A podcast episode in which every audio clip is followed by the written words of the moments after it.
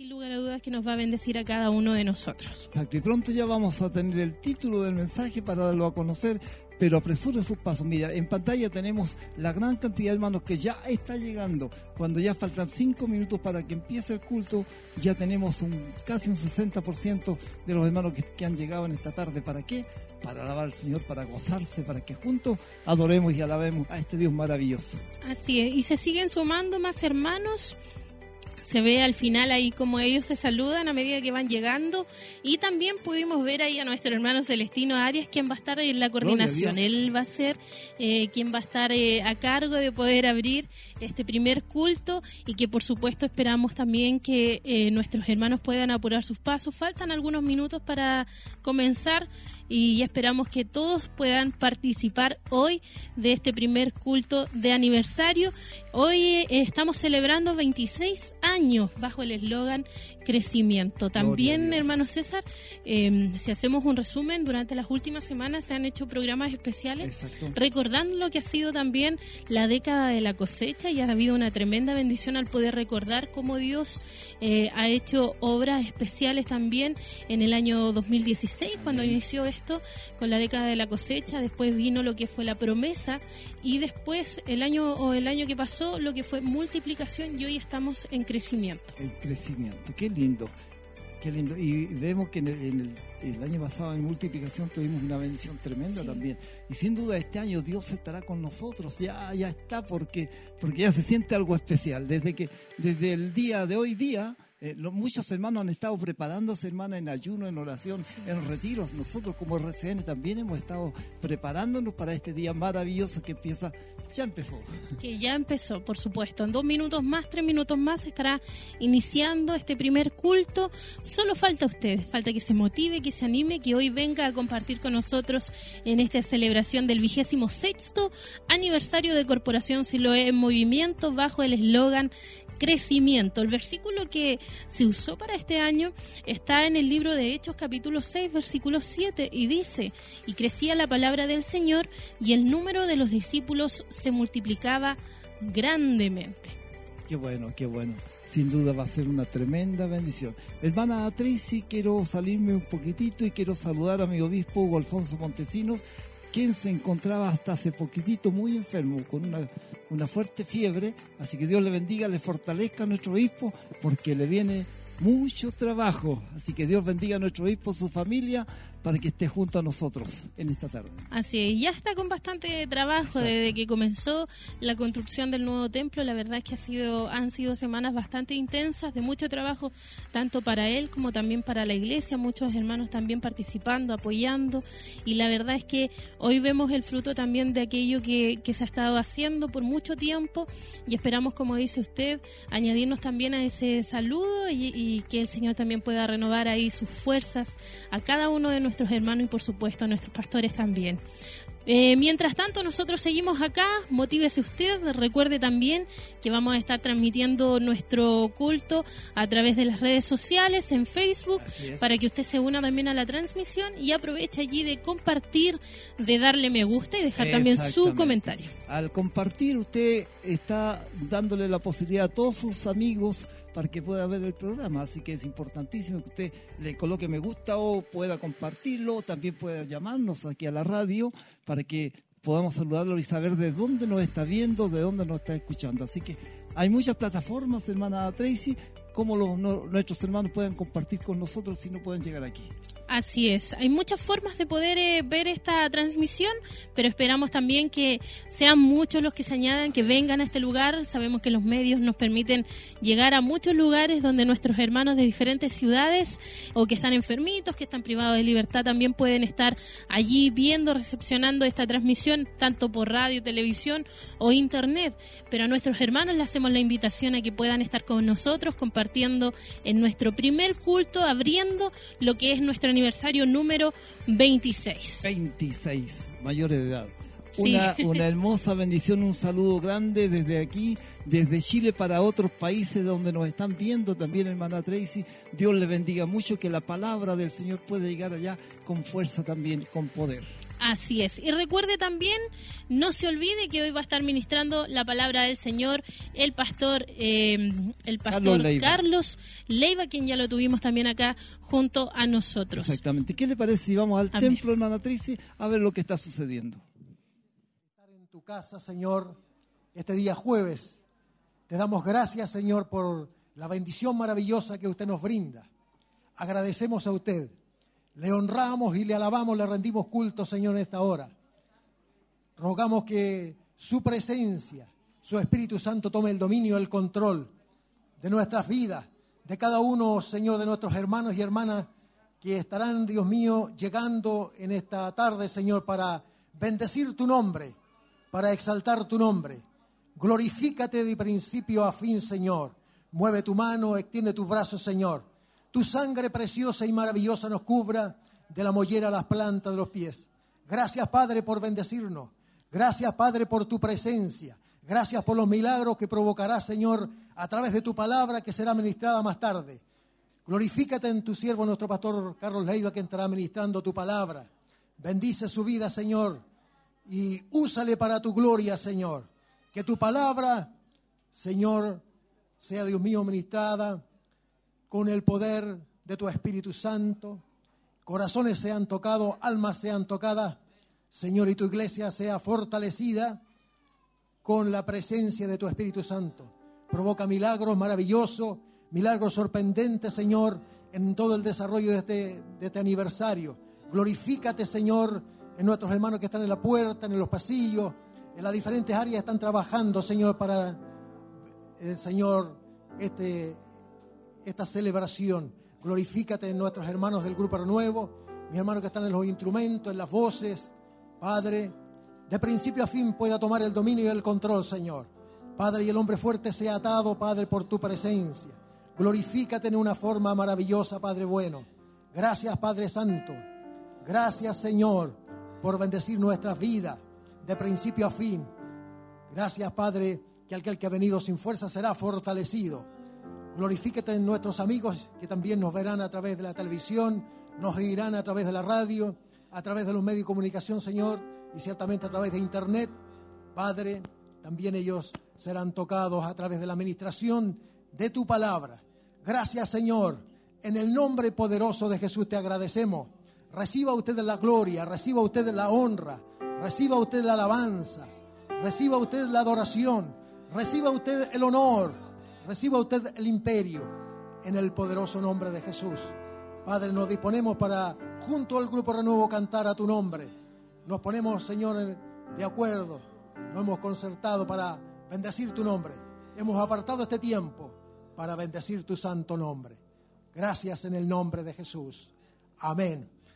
Y nos ponemos, cierto, sobre nuestros pies y damos toda la gloria al Señor. Gloria a Dios, gloria a Dios. Gloria a Dios para siempre. Maravilloso es el Señor, maravilloso es nuestro Dios. Vamos junto al grupo de nuevo a cantar al Señor.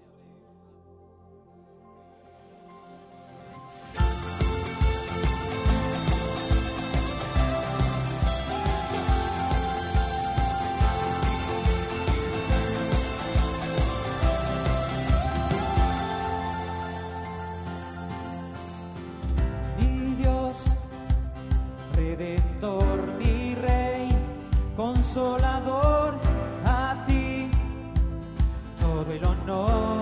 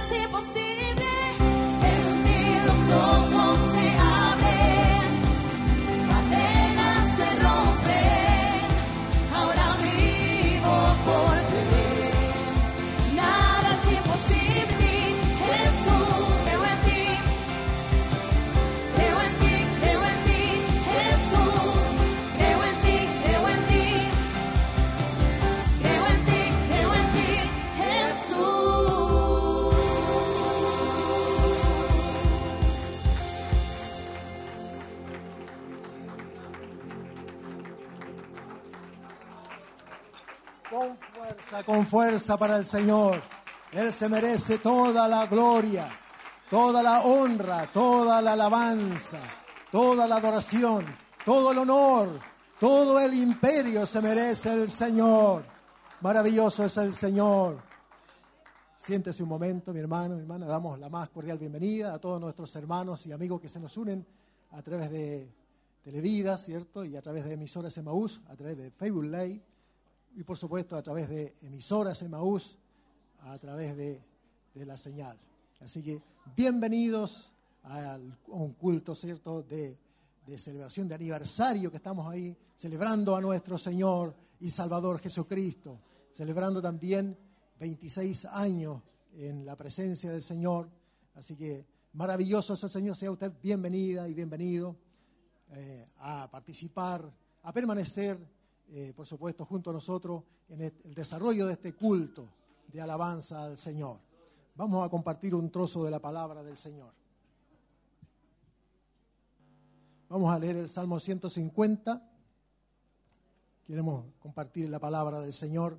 Dice, alabad a Dios en su santuario, alabadle en la magnificencia de su firmamento, alabadle por sus proezas, alabadle conforme a la muchedumbre de su grandeza, alabadle a son de bocina, alabadle con salterio y arpa, alabadle con pandero y danza, alabadle con cuerdas y flautas, alabadle con címbalos resonantes, alabadle con címbalos de júbilo.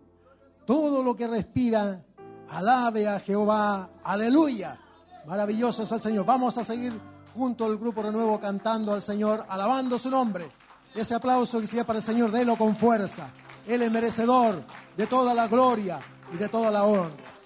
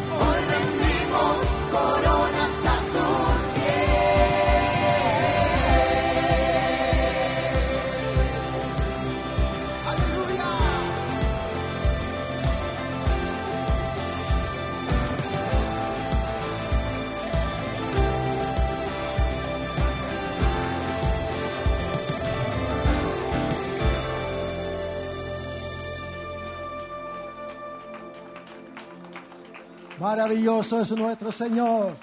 Glorioso es su nombre. Maravilloso es el Señor. Vamos a continuar con este culto de aniversario y vamos a, orar, vamos a aclamar en forma especial por los siervos del Señor que estarán ministrando la palabra del Señor. Vamos a estar orando por la vida de nuestro pastor Carlos, por la vida de nuestro pastor Francisco, por la vida de nuestro pastor Pablo Martínez y por la vida de nuestro obispo que estará ministrando la palabra en estos días, para que el Señor les dé una unción maravillosa de su Espíritu Santo y lo otro para que a nosotros nos dé un corazón receptivo a su palabra. Vamos a orar en esa dirección. Nos ponemos de acuerdo, nos ponemos, nos hemos concertado, ¿cierto?, para poder orar en esa dirección. Inclinamos nuestro rostro y oramos al Señor. Maravilloso Señor, te damos gracias. Reciba usted la gloria, reciba usted la honra, la alabanza. Reciba usted adoración en esta hora de la tarde, Señor. Reciba adoración y alabanza. Reciba imperio, reciba honor. Reciba alabanza, Padre, en el poderoso nombre de Jesús. Te agradecemos, Padre, por estar en este lugar junto a tu pueblo, junto a tu iglesia, para orar, Dios mío, en forma especial. Queremos partir orando por la vida del pastor Carlos, que está presente en este lugar, quien tiene la responsabilidad, Señor, de ministrar tu palabra. Padre, dele una unción fresca sobre, sobre su vida, Padre. Ponga una unción fresca. La unción de tu Espíritu Santo puede estar en su corazón y en su vida. Padre, revele su palabra en una forma extraordinaria, una forma maravillosa. Pueda glorificarse, Señor, usted, de principio a fin. Padre, recordando esos pasajes, esa palabra que ya tiene preparada, Señor, ese bosquejo. Quizás, Padre, glorifícate en una forma especial y dé la claridad que Él necesita para la administración de tu palabra. Señor, y a nosotros como tu pueblo, danos un corazón receptivo, Padre, para poner tu palabra por obra. Ayúdanos, Señor, pues somos, Señor, nuestro corazón a veces duro de- y nuestra cabeza duro de servir, Señor. Somos duros a veces para poder poner por obra tu palabra. Pero glorifícate en tu siervo en esta hora, Padre, y dale una palabra revelada, Señor. Una palabra, Señor, que cale en lo profundo del corazón de cada uno de quienes estaremos oyendo. Quienes estarán, Señor, aleluya, escuchando tu palabra. Sean, Dios mío, calando en lo profundo. Señor, quizás aquellos que se han alejado puedan volverse a tus plantas, Señor. Y aquellos que están, Señor, tambaleando, Padre, pueden afirmar sus pasos. Padre, porque tu venida se acerca. Glorifícate en una forma especial en la vida de tu siervo, en la vida de nuestro pastor Francisco Monroy, Señor, quien tendrá también la responsabilidad de ministrar tu palabra, de predicar. Señor, glorifícate. Padre, que tu palabra corte cadenas, ligaduras, ataduras, Señor. Te glorificas en una forma especial. Ayúdale desde ya, Señor. Prepara su corazón. Dale esa seguridad, Dios mío, en tu palabra. Ciertamente cuando ella es ministrada, Señor, los corazones serán vueltos, las vidas serán vueltas a usted, Señor. Aleluya, aquellos que le han vuelto las espaldas puedan volverse a usted, Señor. Maravilloso Espíritu Santo, glorifíquese en la vida de nuestro pastor Pablo Martínez, quien también tendrá la responsabilidad de ministrar el mensaje, de ministrar tu palabra a tu pueblo, a tu iglesia. Señor, te puedas glorificar, le puedas usar en una forma extraordinaria, maravilloso Jesús, de principio a fin. Dios mío, revelando tu palabra. Señor, aleluya, usándole con talentos y, con- los dones, Padre, que tú le has entregado, pueda ser usado, Señor, con milagros maravillosos, milagros portentosos. Padre, dale el valor para seguir, Dios mío, al frente de tu obra también. Señor, la vida de nuestro obispo, Hugo Montesino, junto a la vida de su esposa, nuestra pastora Eloíta, Padre. Dale la fuerza a tu hijo, Padre, para poder estar, Dios mío, ministrando tu palabra a tu pueblo, a tu iglesia. Señor, a este ministerio que usted ha levantado, Padre, en esta ciudad, en este país, y Padre, que está llevando a través de los medios, Señor, el mensaje. Glorifícate en una forma especial. Dios mío, revela esa palabra. Dios mío, quizás en el sueño de la noche, Padre, tú te puedas glorificar y le puedas usar en una forma maravillosa, en una forma portentosa. Milagros maravillosos puedan provocarse, milagros portentosos puedan provocarse mientras tu palabra es ministrada. Corazones sean vueltos a usted, Señor, y vidas puedan ser vueltas a usted. Y tu iglesia, Padre, que estará presente. Padre, podamos estar con un corazón, con nuestro oído atento, con un corazón receptivo para recibir el mensaje de tu palabra. Padre, gracias que, que usted les usará en una forma maravillosa, en una forma portentosa. Milagros maravillosos veremos, Señor. Milagros portentosos aún mayores veremos. Los veremos con nuestros ojos. Los palparemos, Señor, con nuestras manos. Gracias, Padre. Gracias, Espíritu Santo, por usar la vida de tu siervo, Señor, y guardarle, defenderle, darle esa confianza que se puedan, Señor, aferrar completamente, Señor, a tu presencia, a tu poder, a tu autoridad, Señor, que puedan poner su confianza en tu palabra. Señor, que nada los mueva, Señor, de tu palabra. Glorifícate en una forma especial. Señor, ayúdanos para poder seguir cantando a tu nombre, bendeciendo tu nombre. Padre, gracias porque nos permites orar por ellos. Gracias por orar, por, por nos permites orar, Señor, por tu siervo. Estos hombres que usted ha llamado, Señor. Estas mujeres que usted también ha llamado, Señor. Sus compañeras, guárdales, cuídales, defiéndales, Señor. En el poderoso nombre de Jesús nos levantamos para seguir, Dios mío, seguir alabando tu nombre. En el nombre de Jesús te rogamos todo esto. Para la gloria de tu nombre. Amén y amén, Señor. Maravilloso Jesús. Vamos a seguir junto al grupo de nuevo cantando al Señor. Nos ponemos sobre nuestros pies y damos toda la gloria al Señor. Él es merecedor de toda la gloria, de toda la honra, de toda la alabanza. Gloria a Dios, gloria a Dios, gloria al Señor para siempre.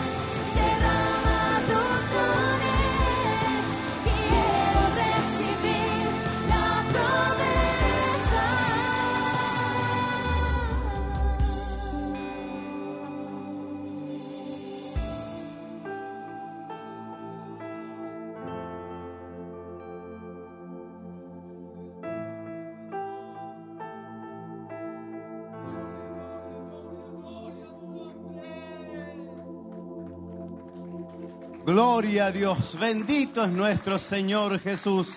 Le alabamos, le bendecimos. Un aplauso, alabanza a nuestro Dios. Es el aniversario número 26, número 26 de nuestra corporación Siloé en movimiento. Así que le damos gracias al Señor. Sea un aplauso fuerte de alabanza, de exaltación. Gloria a Dios. Ya estamos junto a ustedes después de una hermosa bendición que tenemos en el templo Siloé. Eh, hay una cantidad tremenda de hermanos, hermana Tracy, que ha llegado esta tarde para gozarnos juntos. Así es, una hermosa cantidad de hermanos, como bien dice usted, eh, está en este lugar ya preparándonos para poder recibir palabra del Señor. Hoy recuerde que es nuestro primer culto de aniversario en este año, cumpliendo 26 años, hermano César, bajo el eslogan Crecimiento. Así es. Había un pastor eh, que no voy a decir quién era, pero decía, hoy estamos de fiesta. decía. Y Así en es. cada fiesta hay un invitado. ¿Y dónde está el invitado? Decía. Y nadie respondía. Decía, estará aquí en el escritorio, estará acá, estará acá en el, en el púlpito. Hasta que al final decía, está en mi corazón. Amén. Sabemos que ese invitado está en nuestro corazón. Y dice usted y también está en el corazón de usted. Si usted está Así es. enfermito, si usted está trabajando, no puede llegar, está ahí el invitado. Así que es importante que usted le adore. Claro que sí. En esta noche tenemos al invitado principal compartiendo con nosotros en este lugar, junto a nuestras vidas, y eso es importante, poder celebrar. La verdad es que son 26 años en donde Dios ha permitido que esta obra pueda mantenerse, pueda proyectarse, y hoy estamos celebrando esa bendición de parte de nuestro Dios. Y es por eso que queremos también que usted se una, que usted de alguna manera a la distancia pueda compartir con nosotros esta bendición y recuerde que también hay una palabra de proyección para cada uno de nosotros. Exactamente, dan deseos de gritar y decir, Señor, tanto nos has bendecido. Contamos con radios, contamos con televisión, contamos con muchas cosas, pero eso Él nos ha prestado para poder llevar la palabra de Dios a tantos lugares. Y si hemos crecido, ha sido porque el Señor lo ha permitido, hermano. Así es, en lo, en, lo, en lo físico uno puede decir hemos crecido como iglesia, a lo mejor en la infraestructura también, pero también en lo espiritual. Se ha ido eh, de alguna manera marcando la madurez también y el crecimiento espiritual en nuestros hermanos, en aquellos que son parte de esta corporación y por eso que lo celebramos también hoy junto a todos ustedes en este primer culto de inauguración de alguna manera de nuestro aniversario número 26. Exactamente, y en este primer culto estará predicando nuestro pastor Carlos Leiva de la ciudad de Talcahuano. En el día de mañana también tenemos otro culto, mi hermana Tracy. ¿Quién estará predicando mañana? Así es, el pastor eh, Francisco Monroy, ellos van a estar junto a nosotros acá en el templo Siloé, pero mientras tanto no queremos dejar eh, fuera de, de que usted también pueda compartir con nosotros esta bendición a través de las alabanzas. Dios ante ti me rindo, demuestra tu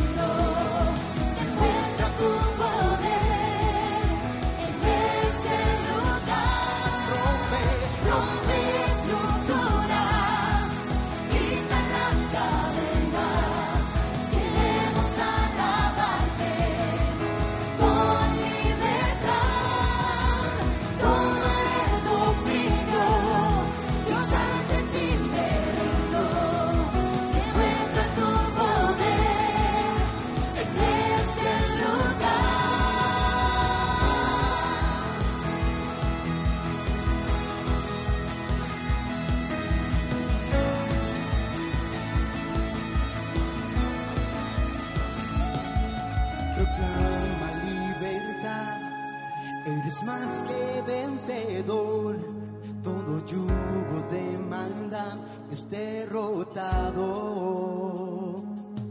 Proclama libertad, eres más que vencedor, todo yugo de maldad es derrotado. Proclama libertad, eres más que vencedor,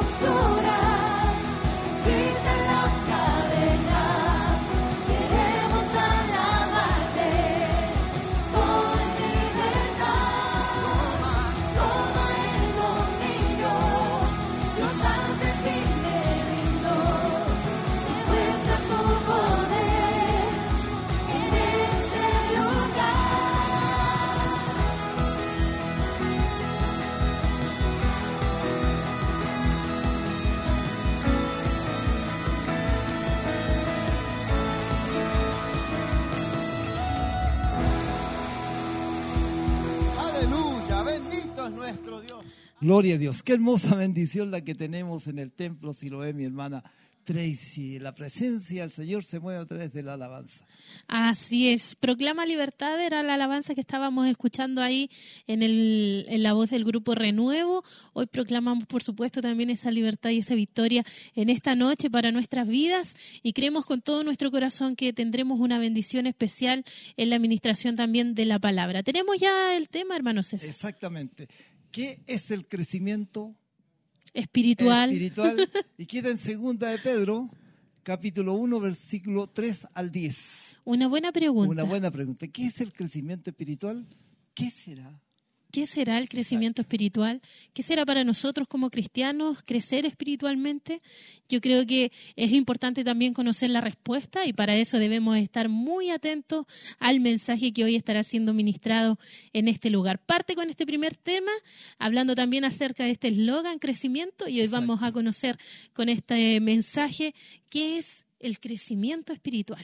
A veces pasamos años y años en la iglesia y no crecimos nada. Eh, el Espíritu de Dios no es que se aleje de uno, nosotros nos alejamos de Él con nuestro actuar, con nuestro comportamiento. Así que es importante, este mensaje va a ser muy importante Así para mi vida.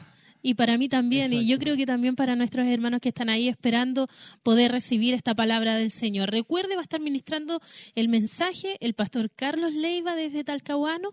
Él es quien tiene la responsabilidad de poder ministrarnos en esta noche palabra del Señor y esperamos que usted pueda estar muy atento a esta transmisión que estamos llevando en vivo desde nuestro Centro Familiar de Adoración Siloé. Exactamente. La palabra de Dios será transmitida a través de los labios de nuestro pastor Carlos Leiva, quien Dios le usará. Así que importantísimo que usted no se separe de la sintonía.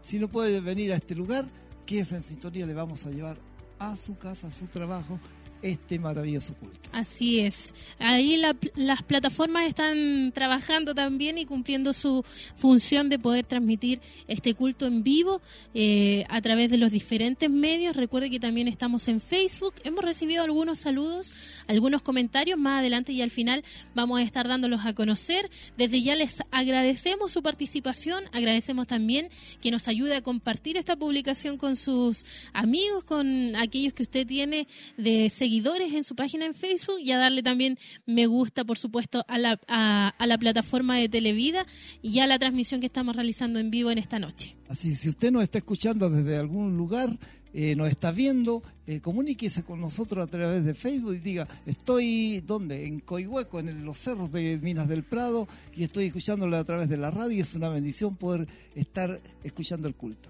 Así es, o en otras partes de nuestro Exacto. país también le invitamos.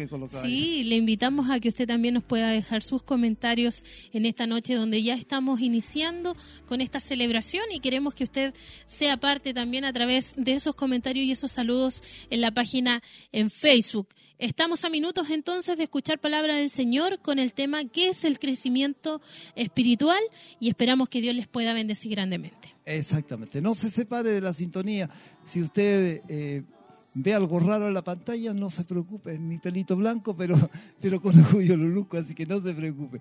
Ah, decía un pastor, decía un pastor, si usted ve que la pantalla está borrosa, no me haga, no le haga caso, soy yo.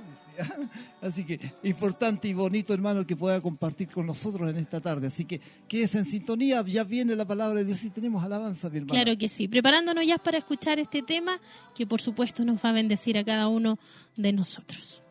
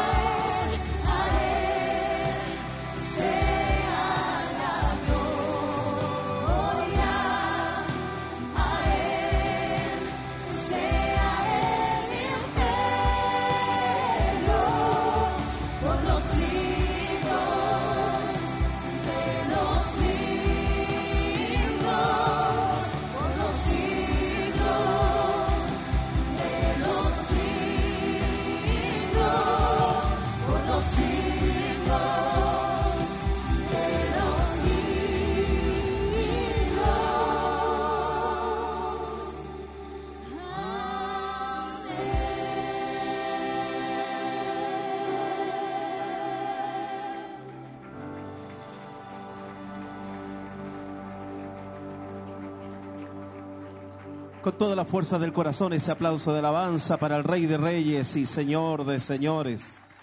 Cristo vive para siempre. El nombre del Señor sea glorificado en esta noche, exaltado por sobre todas las cosas. Amén. Gloria al Señor.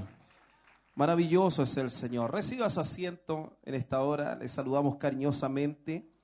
En el amor de nuestro Señor Jesucristo estamos muy contentos, hermanos amados, de poder estar participando en lo que es el aniversario número 26 como parte de la corporación eh, Siloé en movimiento, hermanos amados. Para nosotros es una inmensa alegría desde la ciudad de Talcahuano, amén, y agradecido de Dios por poder ver cómo la mano del Señor se ha ido extendiendo, amén, de maneras muy maravillosas, muy grandes, amén. Eh, corría por el año 1993, más o menos, Amén. Cuando nuestro pastor eh, comienza, ¿no es cierto?, este trabajo especial llamado por el Señor. Yo lo conozco el año 1994, que es el, el tiempo donde yo me convierto a Jesucristo. Amén. En mi condición de marino de guerra. Y luego cuando llego a la ciudad de Valparaíso, que era el puerto base donde estaba la unidad, donde yo eh, realizaba mis funciones. Amén.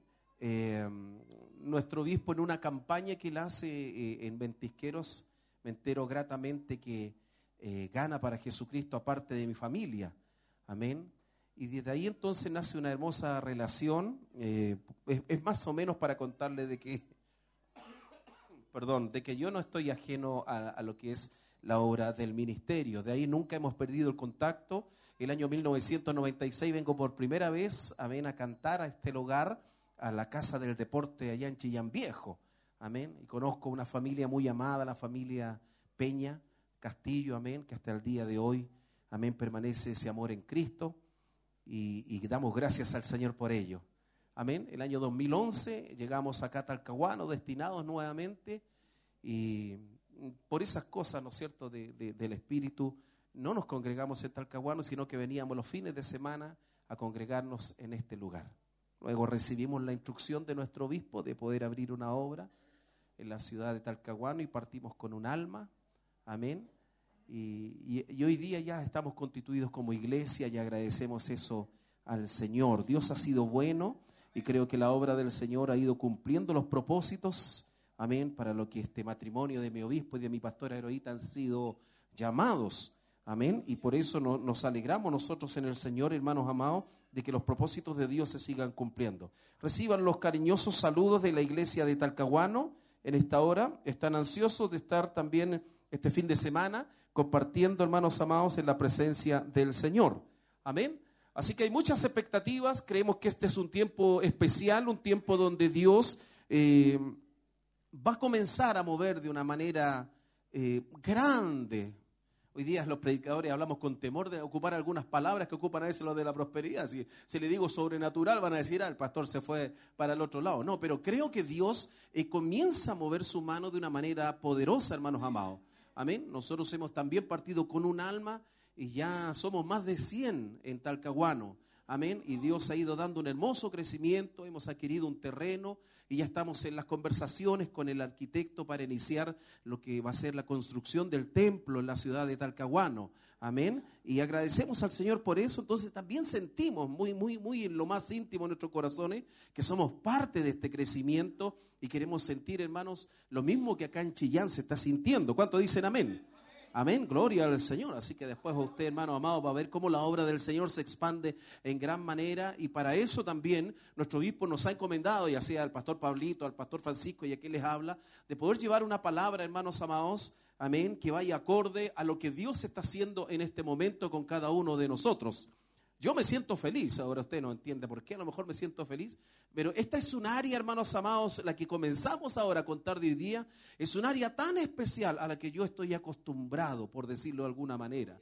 Amén. Eh, porque es un área donde ya vamos a salir, hermanos amados, a expandir esta palabra en gran manera. Vamos a ir al choque. ¿Cuántos quieren ir al choque? Ah, ayúdanos, Señor. Amén.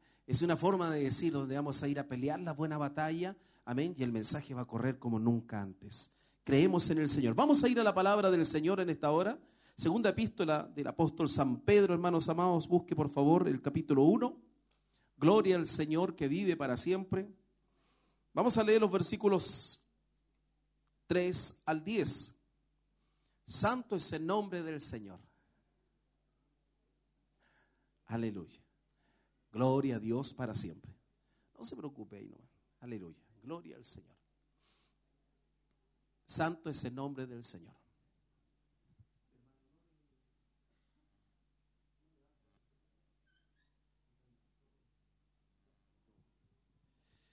Segunda de Pedro, capítulo 1, versículos 3 al 10. Si la ha encontrado, le pido que se ponga en pie en esta hora para leer la poderosa palabra del Señor. Amén. Y si la ha encontrado, usted me va confirmando con un amén en esta hora. Muy bien, leemos la palabra del Señor en el buen nombre de nuestro Dios, el Padre, Hijo y Espíritu Santo. Dice, como todas las cosas que pertenecen a la vida y a la piedad, nos han sido dadas por su divino poder, mediante el conocimiento de aquel que nos llamó por su gloria y excelencia, por medio de las cuales nos ha dado preciosas y grandísimas promesas, para que por ellas llegaseis a ser participantes de la naturaleza divina, habiendo huido de la corrupción que hay en el mundo a causa de la concupiscencia. Vosotros también, poniendo toda diligencia por esto mismo, añadid a vuestra fe virtud, a la virtud conocimiento, al conocimiento dominio propio, al dominio propio paciencia, a la paciencia piedad, a la piedad afecto fraternal y al afecto fraternal amor. Gloria a Dios para siempre. Porque si estas cosas están en vosotros y abundan, no os dejarán estar ociosos ni sin fruto en cuanto al conocimiento de nuestro Señor Jesucristo. Pero el que no tiene estas cosas tiene la vista muy corta, es ciego, habiendo olvidado la purificación de sus antiguos pecados, por lo cual, hermanos, tanto más procurar así firme, vuestra vocación y elección, porque haciendo estas cosas no caeréis jamás. Demos glorias al Señor, amén. Gloria a Dios. Gloria a Dios, gloria a Dios para siempre. Reciba su asiento, nuestro hermano ha orado ya por nosotros, amén. Y damos gracias al Señor por ello. Su palabra es bendita desde el momento en que es eh, anunciada. Amén. Bueno, una, una, de las cosas, amada iglesia, que el, apóstol Pedro en esta hora está tratando de eh, pragmar en esta carta, amén, eh, es el, fin último, al, el que tiene que alcanzar todo hijo del Señor. Amén. Esto es la importancia de la vida que agrada a Dios. Hay una vida que agrada a Dios y nosotros tenemos la obligación de conocerla. ¿Para qué? Para hacer todos los esfuerzos para caminar en su perfecta voluntad. No sé si alguien quiere caminar en la perfecta voluntad del Señor. Amén. Bueno, eso nos va a llevar, hermanos amados, que Dios vaya teniendo con nosotros un trato personal y también a modo de iglesia, de congregación, quizás de familia. Amén. Sea cual sea el caso, Dios está educando nuestras vidas para que nosotros vivamos, valga la redundancia, ¿no es cierto?, de una manera agradable ante su presencia. Amén. Eh, y Pedro eh, lo explica de esta manera. ¿Por qué razón? Porque él, eh, Pedro no era cualquier persona. Pedro es uno de, la, de, los hombres, ¿no es cierto?, de Dios que tuvo eh, grandes circunstancias al final del ministerio de nuestro Señor Jesucristo en esta tierra. Y fue probado en gran manera por ello. Pero ¿qué, qué logró con eso, con esos procesos? Afirmar su fe. Amén. Y eso es tremendamente importante para nosotros como hijos del Señor, afirmar nuestra fe. Y eso no lo va a producir el cántico, eso no lo va a producir, hermano amado, el que levantemos nuestras manos, no lo va a producir, aleluya, el que estemos quizás entregando un tratado, eso lo va a producir los procesos que tengamos en nuestra vida de cristianos, pero con el Señor. Amén. Muchas veces nosotros, toda circunstancia que, que, nos rodea, le echamos la culpa, ¿no es cierto?, al diablo o decimos, Dios me está pasando. No, a veces hay cosas que son por nuestra responsabilidad y que están fuera del alcance, hermanos amados, de los procesos de lo que Dios quiere tener con cada uno de nosotros. Todo hombre, toda mujer que viva en la perfecta voluntad del Señor sabe que aún lo bueno y lo malo que le pueda suceder es de parte de Dios. Bendito sea el nombre del Señor. Pedro entonces tiene un tipo ya de fe que es especial, un tipo de fe que es gloriosa, hermano amado, es bastante preciosa y es subjetiva. ¿Por qué decimos subjetivo? Porque su, supera, hermano amado, todos los estándares terrenales. Amén. Aquí hay algo que a Pedro ya nadie se lo puede quitar. Es que él estuvo con el maestro, él vivió con el maestro, él sintió el perdón y la misericordia del maestro, él vio resucitar al maestro y por causa del maestro, a través del Espíritu Santo, la gloria de Dios reposó en su vida. Maravilloso es el Señor. Amén. Entonces Pedro acá, en este versículo, estos versículos que hemos dado lectura, expresa claramente una receta que es maravillosa y es esencial para que usted y yo, como cristianos, hermanos amados, amén, eh, consideremos en lo que resta de nuestra vida en esta tierra. Amén. ¿Cuándo dicen amén? Porque un día el Señor vendrá por nosotros. Va a sonar la trompeta y nos vamos a ir a su presencia. Amén. Yo no sé si usted se quiere ir a su presencia, pero yo estoy esperando eso. Hoy día la teología está destruyendo el arrebatamiento, hermano amado, pero yo sigo esperando el sonar de la trompeta. Cristo vive para siempre. Y sé que un día sonará y Dios nos librará de muchas tribulaciones. Bendito sea el nombre del Señor. Ahora, la, receta esta que está, con, con todos sus ingredientes que el apóstol Pedro está expresando, hermanos amados, para que el trabajo eh, sea completo, amén, eh, tiene que estar condicionada a la totalidad de los ingredientes o a la totalidad de las virtudes que Dios entrega a través de este apóstol y que debemos o tenemos la obligación de considerarlas permanentemente. Todo hijo de Dios, cuando va caminando, ¿no es cierto?, eh, en este peregrinar del Señor, hay cosas que por amor a este Dios grande y maravilloso ciertamente va a ir abandonando en el camino, ya sea porque son una carga inservible, porque son eh, acontecimientos inútiles o son cosas que solamente nos limitan y nos detienen en esta tierra. Es necesario que estemos preparados para alzar el vuelo a la presencia del Señor. Y para eso Dios nos pide que vayamos dejando todas las cosas en esta tierra que no nos sirven. Si yo entonces no ocupo la totalidad de los ingredientes que la palabra del Señor me está indicando, amén, hay una advertencia de que yo puedo caer a la ociosidad y a la esterilidad, hermanos amados. Amén, porque no voy a producir las verdaderas consecuencias que Dios quiere que yo produzca como hijo del Señor. Amén. Dice que el primer ingrediente, ¿cuál es? Es la fe. El segundo es la virtud. El tercero es el conocimiento. Amén. El cuarto es el dominio propio. El quinto es la perseverancia. El sexto es la devoción. El séptimo es el afecto fraternal. Y el octavo es el amor. Amén. Tenemos que procurar entonces tener todos estos ingredientes para que la obra del Señor se vaya perfeccionando en nuestra vida. A mí se me iría toda la noche tratando de explicar, los hermanos amados, creo que cada uno de nosotros durante estos años que han corrido hemos tenido la, la bendición de, a través de las escuelas bíblicas, ¿no es cierto?, de ser enseñado en estos procesos. ¿Cuántos dicen amén? Hemos sido enseñados, hermanos amados, ¿por qué? Porque eh, hemos ido siendo perfeccionados a la luz de la palabra. Amén. Quizás no puede explicarlos eh, eh, en, detalle, hermanos amados. Amén. Pero si, si- usted se da cuenta, lo- los primeros seis ingredientes tienen que ver con un trato personal. Amén. O sea, Dios, para Él mostrar su gloria en nosotros, primero tiene que enseñarnos a nosotros y nosotros darnos cuenta de que su gloria está sobre nuestras vidas. ¿Cómo vamos a hablar de alguien que no conocemos? ¿Cómo vamos a predicar a alguien que no hemos experimentado? ¿Cómo vamos a anunciar un Dios grande si no hemos tenido testimonios personales? Aquí Dios entonces demanda que vayamos eh, matando ciertas etapas en nuestra vida, hermanos amados. Luego lo- los dos ingredientes finales, amén, son los que afectan a todo nuestro entorno, a todo nuestro entorno.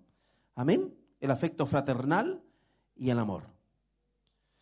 La suma de, todos estos elementos señalan, hermanos amados, abiertamente para toda la iglesia que estamos en presencia de un cristiano. Hablo de aquel que ha logrado, hermanos amados, eh, mezclar todos estos ingredientes y colocarlos en su vida, en el verdadero ejercicio de la obra. Hablamos de un cristiano maduro. Amén. Gloria a Dios para siempre. Ahora, ¿cuál es el precio por esto? Pagar la fidelidad a Cristo. El amor de Cristo, hermanos amados, está en juego a través de lo que nosotros eh, estamos dispuestos a crecer. No sé si alguien está dispuesto a crecer en la obra del Señor. Alguien está dispuesto a perfeccionar su caminar como hijos del Señor. Amén. Hoy día nuestra iglesia está viviendo un periodo que es precioso. Hablo de, la, nuestra corporación. Amén. Y, Dios está levantando a, a su iglesia con poder, hermanos amados, en el crecimiento de la congregación. Si no, basta mirar hacia atrás y, y darnos cuenta, ¿cierto?, que ya el templo se ha hecho pequeño, se ha hecho chico. Amén. Y eso nos demuestra que la mano del Señor se está moviendo en este lugar. Una persona puede llegar por simpatía, otra persona puede llegar por curiosidad. Pero algo especial tiene que estar sucediendo en este lugar y lo digo para la gloria del Señor, para que usted permanezca y no quiera irse y más aún sienta en su corazón el deseo de crecer, amén, de multiplicarse, de entender que la semilla ya fue plantada, hermano amado, y, comprender finalmente que ahora viene un tiempo de crecimiento. No, algunos se pararán y mirarán para atrás y dirán, pero pastor, ¿quiere más crecimiento del que tenemos en este lugar? Falta mucho, hermanos amados. Ustedes no se imaginan lo que Dios quiere comenzar a hacer en este lugar. Y cuando digo este lugar, hablo en términos de iglesia. Bendito sea el nombre del Señor. A mí me encanta cuando la mente me queda chica, me encanta cuando mis pensamientos se limitan, me encanta cuando la gloria de Dios excede todo conocimiento de mi ser.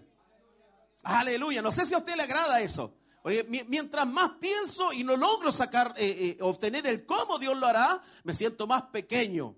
Y mientras más pequeño me siento, más me aferro a Cristo. Bendito sea su nombre para siempre.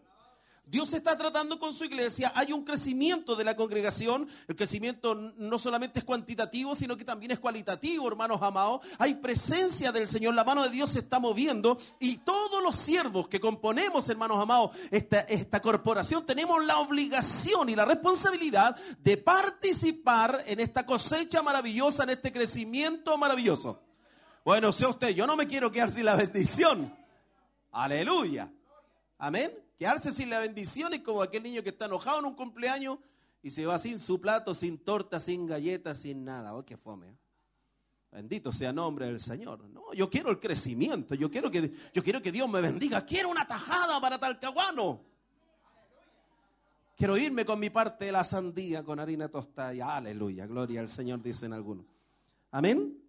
Entonces, lo, lo primero que nosotros tenemos que hacer, iglesia amada, como, como grupo eh, eh, eh, bien definido, amén, como, como grupo homogéneo, es fortalecer nuestra columna vertebral de trabajo, comprender en lo más íntimo, hermanos amados, el para qué, ¿no es cierto?, necesitamos crecer. Entender qué es lo que es esta etapa del crecimiento, hermanos amados, unir, unificar criterios y crecer bajo los mismos conceptos bíblicos. Para ello necesitamos determinar, y ahora de manera personal, amén. La palabra coach ya no se puede usar en la iglesia ahora porque ahora andan unos coach predicando y se, no quieren llamarse pastores, qué terrible, no están ocupando todo el vocabulario. Santo es el nombre del Señor. Pero en esta hora yo quiero ser un analista, hermanos amados, de quién soy yo y también me gustaría que usted se analizara. ¿Cuántos quieren subirse a la balanza con el Señor en esta noche? Dos, cuatro manos. Esas cuatro manos pueden hacer más que mil personas, hermano aunque usted no lo crea. Bendito sea el nombre del Señor. Pero tenemos que ubicarnos entonces en tiempo y espacio. ¿Por qué razón? Porque si Dios va a quebrantar los esquemas, es necesario que yo sea estremecido. Es necesario que yo sea estremecido. Amén. Para entender por qué vengo a la iglesia, por qué levanto mis manos, para qué canto, por qué reunirnos tanto, para qué agrandar un templo, para qué hacer otro templo más grande. Ay, para qué pensar en eso, para qué pensar en esta... Dios en esta noche nos va a decir el por qué. Hermanos amados, tenemos que comprender qué es el crecimiento espiritual. Y para eso debemos comenzar, como dijo el guasito, por el principio. Analizarnos, no trozo. Nosotros nos analizamos en primer lugar. Nosotros nos subimos a la balanza. Y ya con eso, hermanos amados, estamos marcando la diferencia. ¿Sabe por qué? Porque frecuentemente cuando algo se sube al púlpito, lo único que hace es apuntar para allá. Y acusarte y condenarte. Y nos pasa a todos. Cristo vive para siempre. Amén. En los caminos del Señor existen tres tipos, tres tipos de personas, hermanos amados. Está el niño, el adolescente y el adulto. Espiritualmente. Bendito sea el nombre del Señor. El nuevo creyente que es un niño, hermanos amados, él está siempre pensando. ¿Sí o no? Yo no sé usted, pero cuando yo llegué a los caminos de- del Señor, hermano amado, yo me convertí en un buque de guerra, en un cuarto, íbamos navegando con, con- con- con la mar cruzada y el buque se golpeaba, se golpeaba y yo iba en la proa de esa embarcación. Y me acuerdo que mis lágrimas iban para allá y para acá y bailaban. Pero cuando me levanté ese día de lo que Cristo había hecho, comencé a prometerle al Señor toda, toda. ¿No se siente usted identificado, no? ¿Cuánto le prometimos al Señor el cielo y la tierra? Oiga, ¿qué no le prometimos al Señor? Dijimos, "Eh, Cristo es mío, Cristo es mío, el Señor es mío, es mi Señor, es mi papito, es mi Dios, es mi Rey eterno. Queríamos que llegara la noche para estar orando, queríamos que nadie nos molestara porque estábamos en nuestro cuarto oscuro, aleluya, buscando de la presencia del Señor. Santo es su nombre para siempre. Bueno, eso le pasa a un niño. Un niño siempre está pensando, hermano, Cristo es mío, Dios es mi Padre, Él ha prometido darme, yo quiero, Señor, ¿se ha fijado? No, Señor, dame, Señor, bendíceme, Señor, otórgame, Señor, quiero esto, Señor, esto, otro. ¿Y qué es lo que hace Dios? Dios cuida de Él como un niño. Lo trata como un niño. Amén. A todos nos agrada que nuestros hijos vengan a pedirnos algo. Eh, Mis hijos desde chicos, hermano amado, me- eh, siempre me han dicho, papá, ¿tú me puedes comprar esto? Y yo le digo, sí, tengo mucho dinero. No sé si usted se lo dijo alguna vez a sus niños. Pues después los niños le dicen, papá, anda a ese cajero. Tú metes una tarjeta y esa caja te entrega dinero. Maravilloso es el Señor. Qué inocencia más grande. Amén. Dios nos ayude. Pero para eso están los padres, para ayudar y para complacer a los niños pequeños, hermano Mao. Así que no se enoje cuando nuestro obispo eh, saluda a un pequeño. Porque de repente hay gente que dice, mira, a mí nunca me pesca. Pero si es obvio, si hay un pequeño. Y un pequeño, ¿cómo hay que tratarlo? Como un niño. Entonces la iglesia comienza, hermanos amados, a crecer espiritualmente. ¿Cómo? Demostrando que estamos a la altura de un hombre y de una mujer madura. Cuando es niño necesita que la atiendan a cada rato. Todos los pastores tenemos niños. Yo en la iglesia tengo niños que me dicen, pastor, tengo esto, pastor, me pasa esto otro, pastor, me duele aquí, pastor, mi callo, pastor, mi dedo, pastor, mi pie. Ah, yo le digo, así es esto, me tapío con lun, que esto, que aquí, que acá. Y le doy todos los consejos, hermano amado, para que lo haga. ¿Por qué? Porque son niños, po. ¿Es malo ser niño? No, no es malo ser niño. Todos fuimos niños. O alguien llegó aquí, doctor en teología. Bendito sea nombre del Señor. Entonces tenemos que comprender que esa es una etapa de nuestra vida. Están ahí, piden muchas cosas, tienen anhelo, quieren saber, ¿y por qué esto, pastor? ¿Y por qué dijo esto otro? ¿Y por qué acá? Y, y lo llaman y le escriben a la hora que sea, no hay problema, le escriben para que usted, usted le contesta con mucho amor, ¿cierto, hermano? Hermano, esto se trata de esto, de esto y de esto otro. Porque son niños. Santo es el nombre del Señor. Así que no se enoje, hermano amado, cuando nosotros como pastores tenemos que tratar a muchas personas de una manera especial y distinta. Le damos una atención distinta. Le damos una atención especial, va llena de amor. ¿Para qué? Para que esa persona se vaya enamorando de la obra del Señor. Y luego de esa atención que el pastor le puede dar, viene la atención que usted le da. Esa atención llena de amor.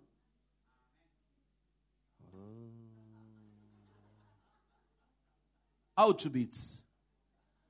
No, hermano, vamos, con amor. Aquí el que llega con amor, recibirlo con amor. Aquí la gente que llegue va a venir a buscar cosas que allá afuera no encuentra, que no encuentra en su casa, en su trabajo. Y aquí, hermanos amados, está la clínica del alma, aquí está la casa de bendición, aquí está el hospital del cielo para sanar a los quebrantados.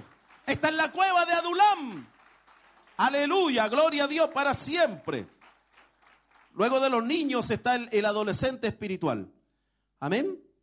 El adolescente espiritual tiene algunas características especiales porque él comienza a darse cuenta que tiene una necesidad de Cristo.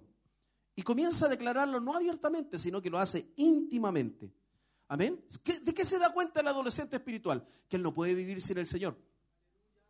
Comienza a distinguir entonces los peligros que hay de lanzarse por esta vida solo sin la ayuda del Señor. Amén. Gloria a Dios. Pero afirma, se afirma de algo. Hay una consigna que está en su corazón. Dice, yo puedo vencer. eh, si Cristo está conmigo, yo puedo vencer con Él. Yo soy más que vencedor. Él está aquí, yo lo siento cerca. Y Él siente a Jesucristo, siente al Padre, al Hijo, al Espíritu Santo. Lo siente siempre cerca de Él. Ese es un adolescente. Amén. Y ese adolescente, ¿qué es lo que quiere? Que, que todas las actividades de la iglesia se hagan cuando Él tiene tiempo. Bendito sea el nombre del Señor. Amén. Quiere crecer. Eh, eh, Él sabe, hermano amado, que puede pedirle ayuda al Señor. Él sabe que puede ir a la presencia del Señor porque entiende claramente que ya no camina solo. Y los hijos del Señor ya sabemos eso. Ya entendemos que no caminamos solos. Amén. Entonces, hasta- ese momento nosotros demostramos, hermano amado, que estamos en una etapa de, de, eh, adolescencia. ¿Por qué? Porque hay cosas que todavía, amén, no podemos enfrentar. Bendito sea su nombre para siempre. Amén. Yo no puedo luchar solo contra la tentación. Yo no puedo luchar solo contra los embates de esta tierra. Yo no puedo luchar solo, amén, contra la concupiscencia. Yo no puedo luchar solo, hermano amado, contra los engaños del enemigo. Yo tengo que hacerlo con la ayuda del Señor. Ojo que yo estoy determinando, hermanos amados, estas actitudes las cuales todos nosotros como hijos del Señor hemos pasado. La idea es que mientras más vayamos creciendo no nos devolvamos. Porque si nos devolvemos ahí comienza el problema. Ahora viene el maduro espiritual. Amén. Entrando a la madurez espiritual.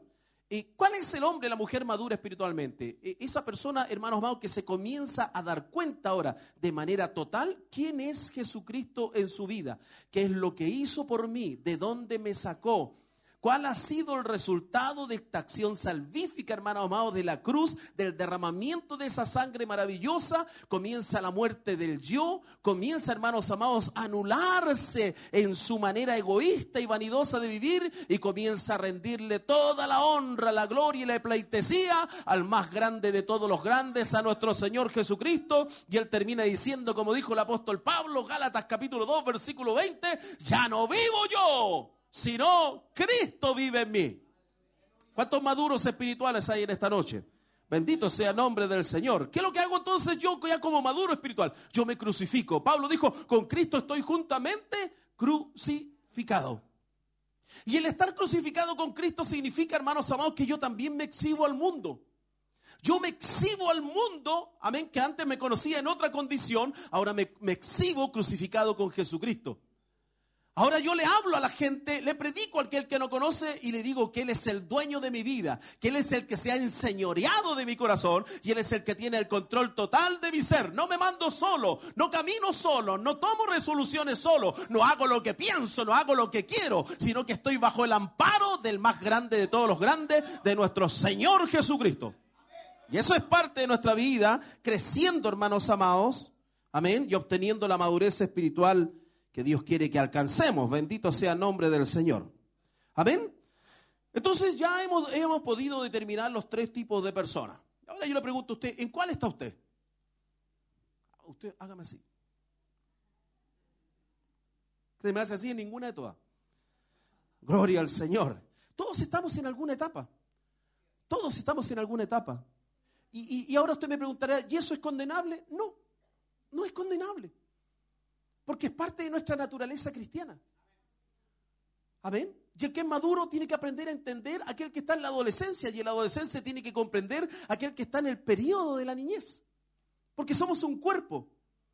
Amén. Aquí no hay jueces, aquí no hay una corrida de jueces que vayan, oye cabro chico, mira, compórtate, mira este cabro aquí, acá, no. Todos nosotros vamos creciendo de la misma manera conforme el área que Dios nos tenga trabajando. ¿Dice usted amén? Gloria a Dios para siempre. Entonces, si ya no hemos ubicado, hermanos amados, en una de estas, de estas tres áreas o de estos tres tipos de personas que están involucradas en el crecimiento espiritual, nosotros necesitamos determinar cuáles son las necesidades, amén, de nosotros como iglesia para tener el crecimiento que corresponde. Gloria a Dios para siempre.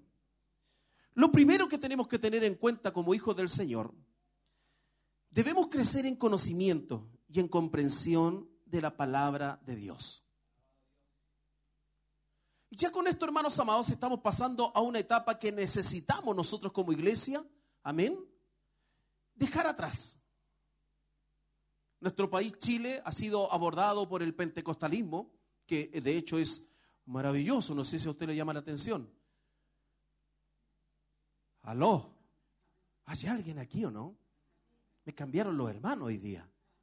El pentecostalismo es algo especial, es algo que marcó, hermanos amados, a Latinoamérica y también a Chile. El avivamiento que hubo en Chile, hermanos, es por causa de un mover pentecostal. Somos conocidos, hermanos amados, desde el año 1850 en adelante como la generación pentecostal. Somos pentecostales. ¿Por qué? Porque sentimos a Dios y porque también tenemos grandes manifestaciones carismáticas de cuando el Espíritu Santo se mueve en nuestra vida. Hay danzas, hay hablar en lenguas, hay manifestaciones, aleluya. El Señor nos llena, gritamos santo, gritamos aleluya. Somos pentecostales. Y esperamos, ¿no es cierto?, la venida de nuestro Señor Jesucristo por sobre todas las cosas. Bendito sea el nombre del Señor. Pero hay algo, hay algo que nos ha afectado demasiado. Y es que por el exceso de carisma hemos muchas veces dejado de lado o abandonado lo que es la enseñanza a la luz de las escrituras, las cuales a nosotros nos hace, hermanos amados, amén, capacitados para poder predicar como corresponde la buena palabra del Señor. Amén. La Biblia tiene que ser parte de nuestro andar. Si nosotros necesitamos crecer, si nosotros queremos, hermanos amados, tener este crecimiento espiritual, la Biblia tiene que ser nuestra compañía de noche y de día. No solamente los domingos, cuando dicen amén. Aleluya, bendito sea el nombre del Señor. Yo de repente le digo a los hermanos eh, eh, el, día eh, domingo, eh, coordine mi hermano, coordine. Y me dicen, amén. Así le dice cuando se pone nervioso, ¿cierto? Yo le digo, no se vaya a poner a buscar ahora los salmos de meditación, por favor. Bendito sea su nombre para siempre. Porque todo hijo de Dios tiene que estar constantemente preparado para presentar una férrea defensa a la luz de la palabra del Señor. La palabra del Señor es parte de nuestra vida. ¿Qué es lo que enseña la Biblia? La Biblia enseña a temer a Dios. Amén. Eso es sabiduría. Proverbios capítulo 1, versículo 7 dice que el principio de la sabiduría es el temor de Jehová. Gloria a Dios para siempre. En Job capítulo 28, en el versículo 28, también habla, hermano amado, de que hay que apartarse del mal. Y eso es discernimiento. Amén. La palabra del Señor entonces tiene que ir acompañada de conocimiento y comprensión, o conocimiento y sabiduría. Yo puedo tener mucho conocimiento de la palabra del Señor, pero si no lo aplico, no soy sabio. El principio de la sabiduría es el temor a Dios, es el llegar a comprender lo que Dios me está hablando a través de las sagradas escrituras y tener la mayor premura en mi vida por aplicarlo lo antes posible. Si no lo aplico lo antes posible, hermanos amados, solo tengo conocimiento, que es mucho peor que estar en pecado, porque dice su palabra, hay de aquel que sabiendo hacer lo bueno, no lo hace. ¿Se da cuenta entonces que el tener un crecimiento va a demandar de nosotros una mayor responsabilidad? Dice usted amén, es una verdad. Tenemos que comprometernos con la palabra del Señor, hermanos amados. Ahora, para, para obtener el entendimiento de la palabra del Señor, nosotros tenemos que usar nuestros sentidos, hermanos amados, para escuchar, para observar. Hoy día nadie quiere escuchar, hermanos amados. Todos quieren hablar, es una cosa tremenda. Todo el mundo quiere opinar algo. No sé, pa- parte en el hogar, usted le llama la atención. Un hijo, un hijo nunca se queda callado, siempre tiene la respuesta. No, pero es que papá, no, pero es que escúchame. Terrible. Y antes nosotros que nos decían, nos decían algo. Y ahí quedábamos como corderitos degollados, agachábamos la oreja. Pero hoy día no, todo el mundo quiere hablar. Todo el mundo quiere hablar. Esto es algo tremendamente fuerte, hermanos amados. Aún el mundo usa los versículos bíblicos para atacarnos a nosotros desde afuera hacia adentro. Que el Señor nos ayude. Amén. Entonces nosotros tenemos que aprender a escuchar, tenemos que aprender a observar, hermanos amados. ¿Para qué? Para que tengamos una buena capacidad para juzgar apropiadamente toda circunstancia que se nos presente en nuestra vida espiritual. La iglesia ha cometido errores, ha matado gente.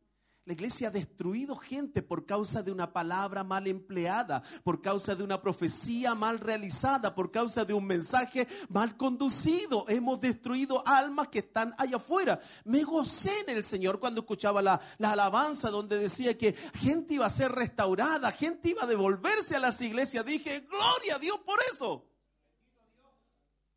Por eso este análisis, el primer análisis es introspectivo. Es suyo y mío. Es suyo y mío. Amén. Entonces tenemos que aprender a capacitarnos en la palabra para poder juzgar apropiada- apropiadamente, hermanos amados. ¿Y esto de qué proviene? De la comprensión de las sagradas escrituras.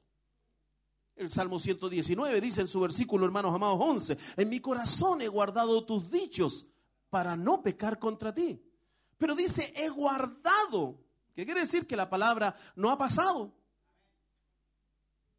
Gloria al Señor. ¿Qué momento será entonces el más importante que vamos a tener nosotros en el culto racional que le brindamos a Dios? El tiempo de la... Dígalo fuerte. El tiempo de la... Este es el tiempo más importante. Las alabanzas son hermosas y se lo dice alguien que canta. Es lindo cantar, entonar instrumentos, sacar alabanzas, aleluya y gloriarse por ello. Pero este momento es el más importante para que la iglesia crezca.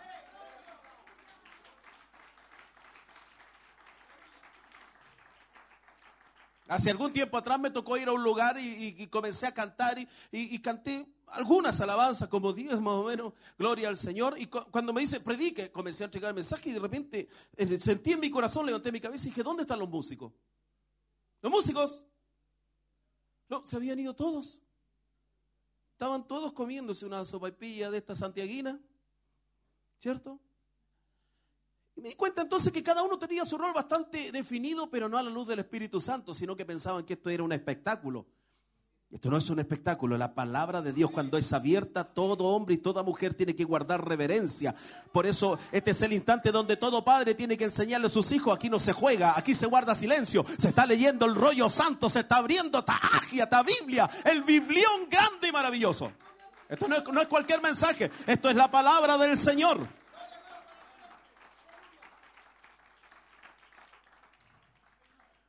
Entonces, ¿qué sacamos de esto? No basta solamente tener conocimiento. No basta, tengo gente que se pasea en la palabra.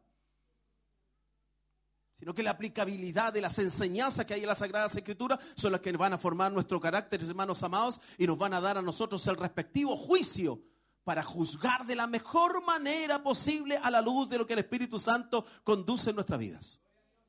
Gloria a Dios para siempre. A meterse en la palabra. Un cristiano, hermanos amados, estadísticamente, un cristiano debiera leer la Biblia una vez al año. Una vez al año debiera leer la palabra del Señor un cristiano. Gloria al Señor. ¿Sabe que solamente el 1.7% de los cristianos existentes en el mundo han leído la Biblia completa una vez? Oiga, pero cantamos.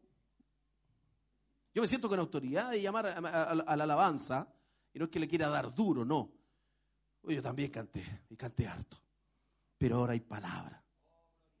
Y esto nos tiene que edificar a nosotros. Bendito sea el nombre del Señor. El conocimiento proviene de Dios. Dios va otorgando la sabiduría, hermanos amados, y a través de las experiencias y habilidades y talentos y dones que nos da, Él nos permite, con estas enseñanzas de la Biblia, enfrentarnos a la vida, presentar una férrea defensa, aconsejar. Porque si usted se da cuenta, las escrituras, los consejos que dan las escrituras, no tienen nada que ver con los consejos que da esta tierra. Bendito sea el nombre del Señor. Por ahí alguien hace algo malo, eh, tienes que vengarte. Dale, dale duro, dale duro, no basta que quede en el suelo. Y Dios, ¿qué es lo que te dice? Perdónalo. Y no solamente perdónalo, ámalo. Atiéndelo. Bendito sea el nombre del Señor. Y aquí es donde la gente empieza, ¿cómo no voy a? Está ahí loco, está ahí loco. A ese pastor ya se quedó en el pasado, ya. No, la palabra del Señor no cambia, se seca la hierba, se marchita la flor, pero esta palabra nunca pasará, amén, de lugar. Bendito sea el nombre del Señor. Amén. Mire, primera de Samuel dice en el capítulo 2, versículo 12, que los hijos de Elí eran hombres impíos y no tenían conocimiento de Jehová. ¿De quién estamos hablando?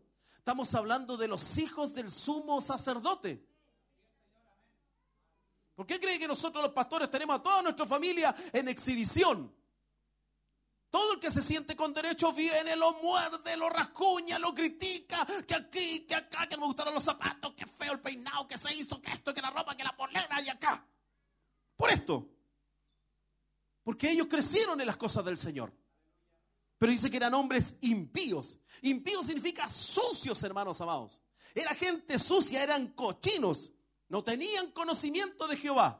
Y aquí hay una tremenda diferencia, hermanos amados, para que usted separe la liturgia y el conocimiento de la palabra del Señor. Todo el mundo puede venir a la iglesia, todos pueden aplaudir, todos pueden levantar la mano, todos pueden ofrendar, todos pueden decir gloria a Dios, todos pueden gritar aleluya. Pero tener conocimiento de la palabra del Señor, eso es solamente con la ayuda del Espíritu Santo. Y para tener el Espíritu Santo hay que buscarlo en oración, hay que consagrarse, hay que ministrar.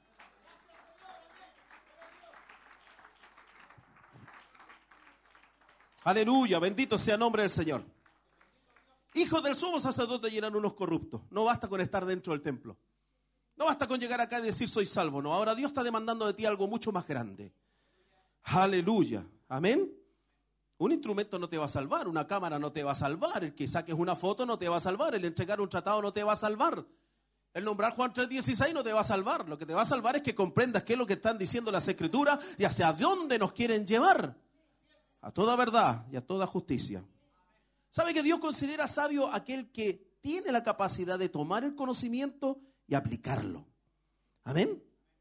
Hay, hay gente que usa la palabra solamente cuando hay que atacar. ¿Se ha fijado, no? Usa la palabra cuando hay que atacar. Pero no la usa cuando hay que acatar. ¿Qué quiere decir? Nos lucimos muchas veces en el conocimiento y nosotros como pastor tenemos que vivir eso y creo que me oí porque lleva muchos años más que nosotros eh, eh, eh, desarrollando esta labor, mucha gente se acerca y dice, ¿sabe qué hicieron? Estuve leyendo el libro Apocalipsis en el capítulo 3. Oiga, qué grande, ¿ah? qué grande este misterio glorioso cuando la palabra del Señor indica que, ay, que aquí, ay, le da la... Amén, le dice el pastor, gloria al Señor.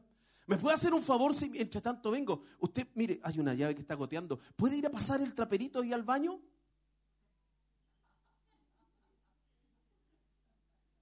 Está chacoteando. Vine a traerle una exposición teológica. Escatología pura. Sí, pero si no sabes comenzar desde abajo, no esperes que Dios te honre. No esperes que Dios te honre. Mucha gente piensa que yo nací cantando arriba de un púlpito, ¿no? Nosotros éramos, eh, eh, lo decían, la banda de los cochinos. Eso éramos nosotros. Porque éramos los mismos que llegábamos a las 8 de la mañana a cargar el camión con los equipos. Después barríamos todo el lugar, porque antes las, campañas no eran en lugares cementados, ¿cierto? Pura tierra. Y vaya usted a hacer una campaña en septiembre, porque quedaba como chocolito. Amén. Entonces el viento se levantaba y descargábamos los equipos. Descargábamos todo el equipo, probábamos sonido porque los equipos eran de última generación.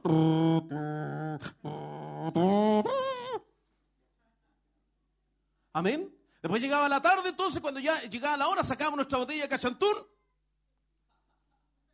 Ahí detrás del camión y nos, nos vestíamos, nos cambiábamos ropa. Y cantábamos y comenzaba a caer la gota con tierra por aquí.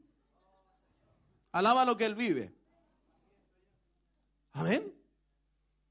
Después la iglesia se gozaba, se ganaban almas, ellos se iban para sus casas, volvían, conversaban con los hermanos, vamos a tomar un tecito, listo, y se iban para la casa, tomaban un tecito, hablaban de los grandes misterios del Señor, y nosotros dos y media, una de la mañana, estábamos descargando los cajones en la iglesia para yo llegar a mi casa, que era una hora, 15 minutos más lejos. Dos de la mañana, casi tres de la mañana. Y después llegábamos el domingo a la iglesia y nos decían, oye, tuvo fome la campaña. Bendito sea el nombre del Señor. Que Dios nos ayude. Santo es el nombre del Señor. Yo, si yo ocupo la palabra solamente para atacar y no sé acatar a través de ella, hermano amado, yo no puedo esperar que Dios me otorgue el conocimiento de su palabra. Por eso empiezan los sincretistas a, hablar de lo que entienden, a hablar de lo que creen, pero no a lo que resumidamente dice la palabra del Señor. Bendito sea su nombre para siempre. Entonces, ¿qué tenemos que hacer, hermanos amados? Tenemos que crecer en conocimiento y comprensión de la palabra del Señor. Hay que disminuir, otro consejo, hay que disminuir la frecuencia y la severidad del pecado. ¿Dice alguien amén? Lo que pasa es que esta parte, hermanos amados, que usted no lo crea, poquito se está hablando en estos días. Pero no nosotros por estar en la presencia del Señor, por ser hijos del Señor, por ser lavados y redimidos por la sangre de Cristo, hayamos detenido, hermanos amados, el pecado en nuestras vidas. Fuimos limpios de todo pecado. Nuestra culpa fue pagada en el Calvario. Pero yo me tiraría a sus pies y lo besaría si desde ese momento que aceptó a Cristo usted no ha pecado más. Creo que todos hemos pecado.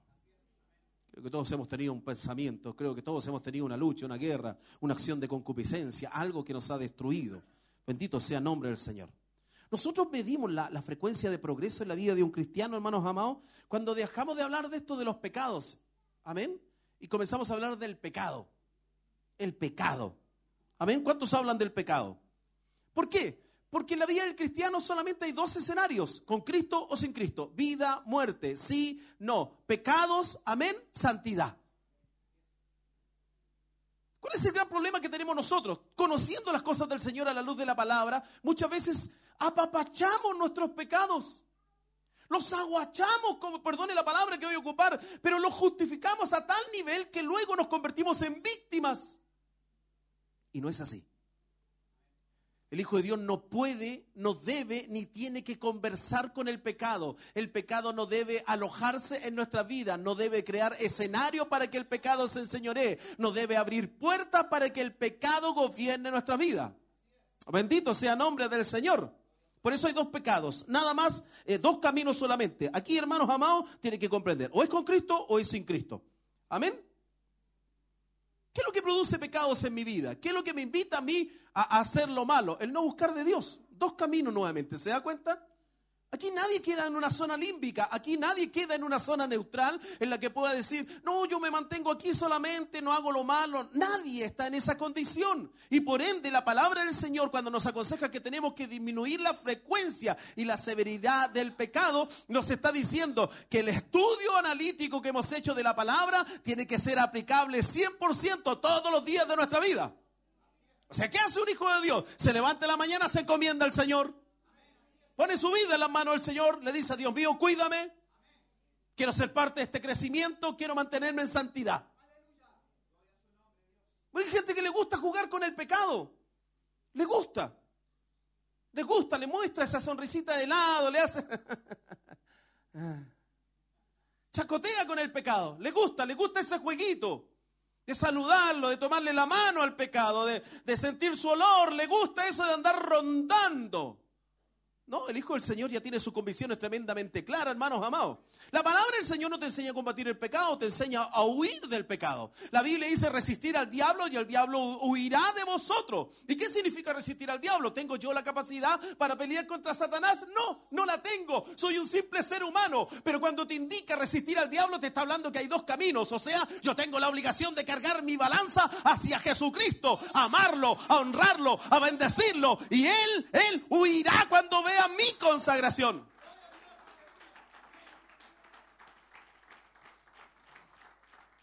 Yo soy el problema más difícil de solucionar para Dios. Cuando yo acepto que yo soy el problema, entonces no me empiezo a fijar en el resto, sino que trato con toda la fuerza del corazón de mantenerme incólume para el Señor. Amén.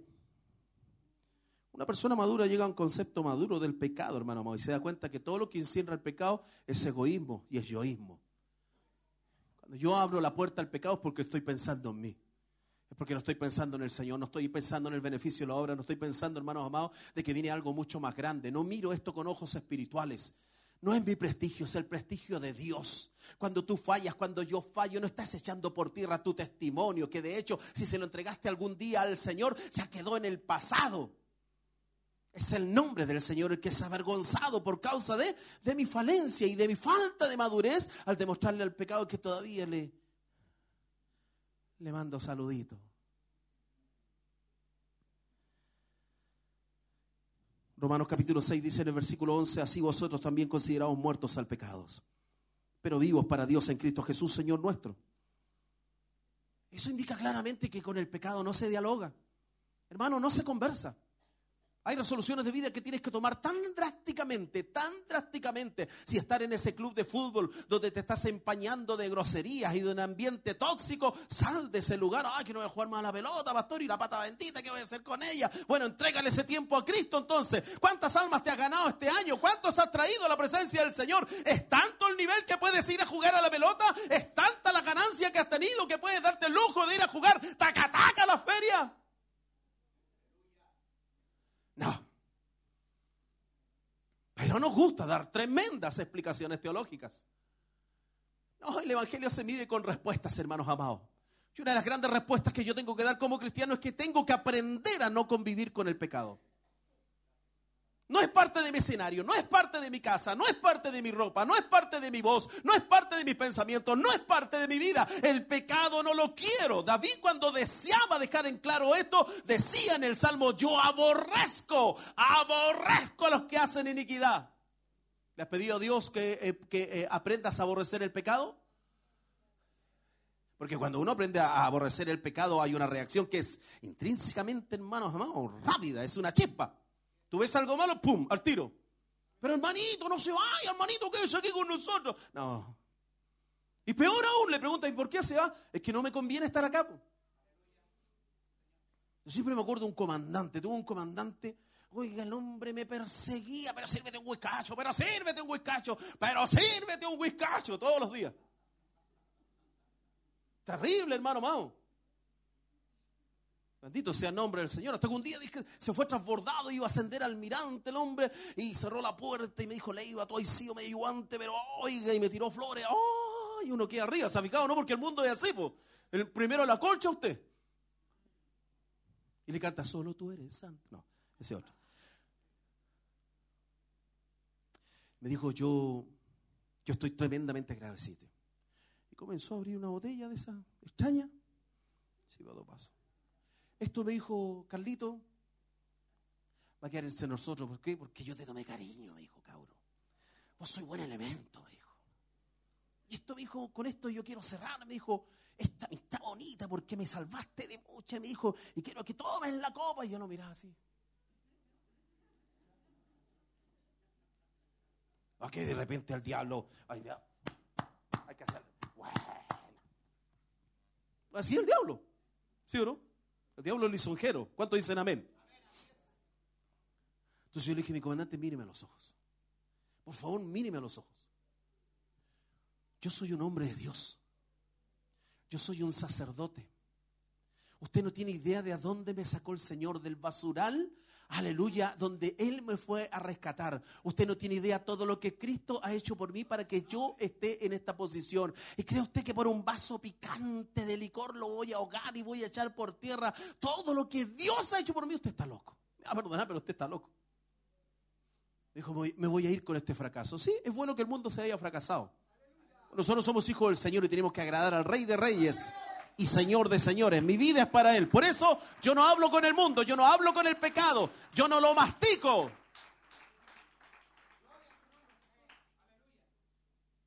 Y el pecado tiene color, tiene olor, tiene aroma, tiene de todo, ¿sí o no? Yo siempre digo a los hermanos, ¿cuán- mire, levante la mano, ¿cuántos vienen del mundo? Oye, qué poco, pastor, tiene puro jesuita usted, oiga, pero... ¿Cuántos vienen del mundo? A ver, levante su mano, pero con personalidad, mire, somos hartos, pues. Amén. ¿Cuántos éramos pájaros nocturnos? Oh, mire. Ay, dice eso es pecado, que el, diablo que me está recordando de dónde vengo. No, también tenemos que acordarnos, amén, para que nuestras miserias nos indiquen alabar al Señor, a glorificar su nombre. Dígame, la fiesta, hermano amado, yo le decía a los hermanos, usted se haya ido al casino de, de Viña, al casino allá de Talcahuano, usted haya estado en el mejor resort, hermano amado, en una fiesta, o en el lugar más picante de esta tierra, todo tiene el mismo olor, a las 5 de la mañana. El cigarro, las papas, los chuflitos, todo tiene el mismo olor. Algunos están rajando vestiduras, sí. No, hermano amado. El pecado es así. ¿Por qué cree que yo miro a mis hijos y yo me gozo? Me gozo al ver lo que están casi al borde del pajarismo. Al ver que no han pisado el escenario sucio que viví yo. Me gozo en el Señor. Me alegro. Alabo el nombre del Señor, hermano amado. Entonces, ¿están muertos para el pecado, no? ¿Qué puede decir hoy día estoy muerto para el pecado? Oh, dices que te- todavía tengo una pelotita ahí dando bote que la quiero. No, diga hoy día, estoy muerto para el pecado.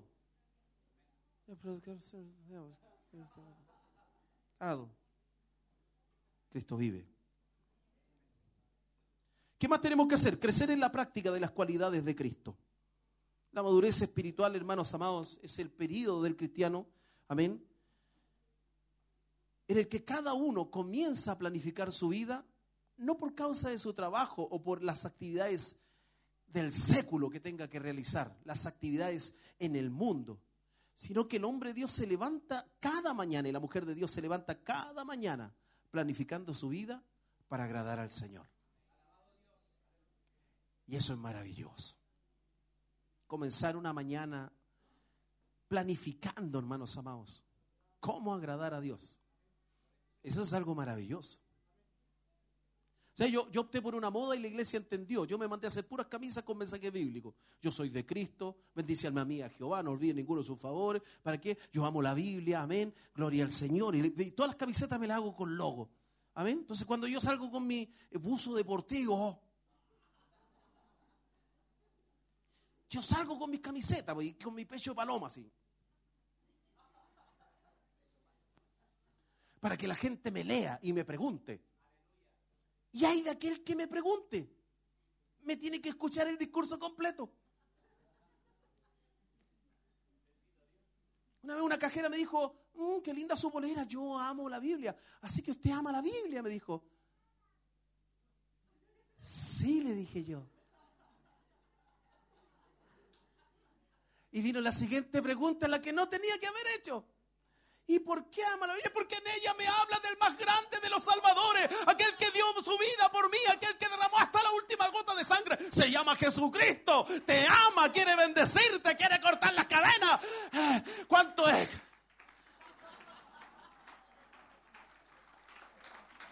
Cristo vive para siempre. Crecer en la práctica de las cualidades de Cristo. Tener una, una madurez espiritual. Presentar mi vida. Aquel que me amó, aquel que me ayuda, aquel que me sostiene, aquel que bendice mi vida. El libro de Gálatas capítulo 5, versículos 22 y 23 habla enteramente de lo que tiene que ver con, el fruto del Espíritu, que es parte esencial de la característica de nuestro Dios. Fuimos hechos a su imagen y semejanza. O sea, en Él está el amor, el gozo, la paciencia, la benignidad, la templanza, la fe, la mansedumbre, la bondad. Y dice que contra tales cosas no hay ley. No hay ley. Ahora, ¿cuál es el problema? Que siempre eh, estamos eh, eh, leyendo estas cosas y decimos, es que son como inalcanzables. Mansedumbre. ¿Me quedaré callado alguna vez? ¿Te has fijado que gente se queda callado con todo, pero la, la esposa no se queda callada con el, con el esposo? Ya sale aquí nomás. Al tiro. Y lo único que el esposo quiere ver es un ejemplo de conducta. Por ahí cuenta un testimonio, ya lo contaron hace un tiempo atrás, ¿cierto? Pastor le dijo a la hermana, ¿cómo me puedo, eh, puedo ser mejor para el Señor? Yo quiero que mi esposo llegue a Cristo. Amén. Sí, le dijo, mire, eh, échese un poquito de agua en la boca. Amén. Se levanta la mañana, échese un poquito de agua en la boca y, y, y ande ahí calladita. Y ahí anduvo tres días. Tres días, hermano amado, duró calladita. Al cuarto día llegó el esposo a la iglesia. Cristo vive. Maravilloso es el Señor. No piense que es un chiste machista, porque no lo es. El hombre se convierte al Señor y dice, pastor, yo quiero recibir a Cristo. ¿Por qué? Mi esposa lleva tres días sin retarme, sin gritarme, sin mandarme a hacer las cosas así, pero... Mire qué tremendo. A veces nuestro silencio habla mucho más. Mucho más. Como si también hay hombres que lo único que dicen, sométete mujer, no oí lo que dice la palabra. Y no, leen esa parte de tratar como brazo frágil. ¿Qué es frágil? El vaso mío es de plástico. Se cae mal. Cero amor, cero gracia. Cero acercamiento a su mujer. Que Dios nos ayude. Entonces recordamos siempre Gálatas 5, 22, 23 y no recordamos los frutos de la carne que son con los que tenemos que lidiar todos los días. Enemistades, pleitos, conciencia, disensiones, hermano amado, orgías, borracheras, mentiras. Y son las cosas que están todos los días. Y usted dirá, pero pastor, yo no estoy metido. A veces prendemos la tele y nos quedamos clavados en una película. Y ojalá que el jovencito que está casado con ella, pero ama a ella, ojalá que se vaya con ella. ¡Ay, resultó todo como yo quería! ¡Qué lindo! Y abrimos una cantidad de puertas y soñamos, hermano amado. Soñamos con las cosas de esta tierra. ¿A usted pensaba que pecar era, hoy día me voy a levantar, voy a pecar? No, hay un escenario que se va tejiendo. Y si nosotros no tenemos, hermanos amados, el discernimiento a través del Espíritu Santo, el diablo nos pasa la planadora 500 veces en el día y no nos damos cuenta. Y después nos tiramos al suelo y decimos, no tengo por qué orar. Nos damos cuenta que hemos pecado a desdén, hermano amado, abiertamente durante todo el día. Amén. ¿Qué tengo que hacer entonces yo? Crecer en las cualidades de Cristo. Lea Mateo, Marcos, Lucas, lea el libro de Juan donde presenta al todo Dios y al todo hombre, hermanos amados. Bendito sea su nombre para siempre. Filipenses capítulo 2, versículo 5 en adelante, haya pues en vosotros este sentir que hubo también en Cristo Jesús, el cual siendo Dios, no estimó ser igual a Dios como cosa que aferrarse, sino que se humilló a sí mismo tomando forma de siervo y muriendo, dice, hasta la muerte, y no cualquier muerte, muerte de cruz. Aprender las virtudes que hay en nuestro Señor Jesucristo. El apóstol Pablo fue más, fue más veraz, hermano amado, y más intrépido, dijo, imítenme a mí, porque yo imito a Cristo. Bendito sea su nombre para siempre. ¿Qué más tenemos que hacer? Crecer la fe y la confianza en Dios. Amén. Porque cuando estas cosas están en vosotros, dice, y abundan, no os dejarán estar ociosos ni estériles en el conocimiento de nuestro Señor Jesucristo. ¿Qué tengo que hacer entonces? Que la fe, la virtud, el conocimiento, el dominio propio, la paciencia o la perseverancia, la devoción, hermanos amados, el afecto fraternal y el amor estén en mí todos los días. Yo una pregunta a ti, varón. ¿Has salido alguna vez sin pantalones a la calle? Perdona que te dé este ejemplo, pero ¿has salido alguna vez sin pantalones? No creo, ¿cierto? Te tocas completo antes de. Yo los documentos, pañuelo. Siempre el hombre hace así, ¿sabes no? Pañuelo, llave y documento. Y los que todavía no se han convertido bien, encendedor.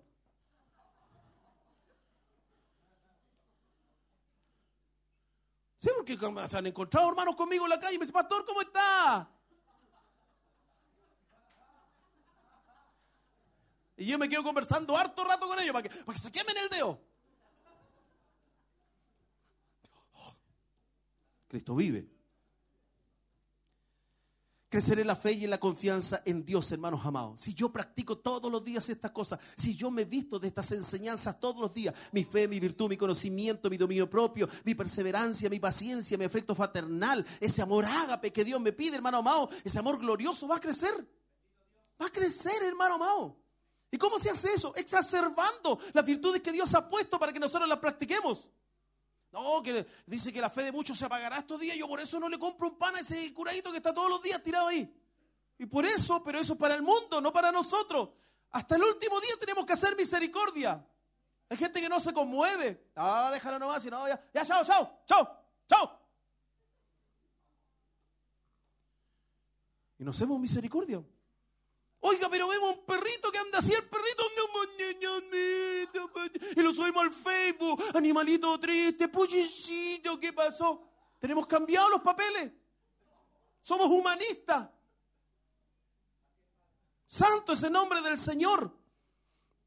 Cuando dice, porque cuando estas cosas estén en vosotros y abundan, están en vosotros, dice, estas cosas están en vosotros y abundan, no dejarán estar ociosos. Aquí, hermano amado, está hablando en tiempo presente.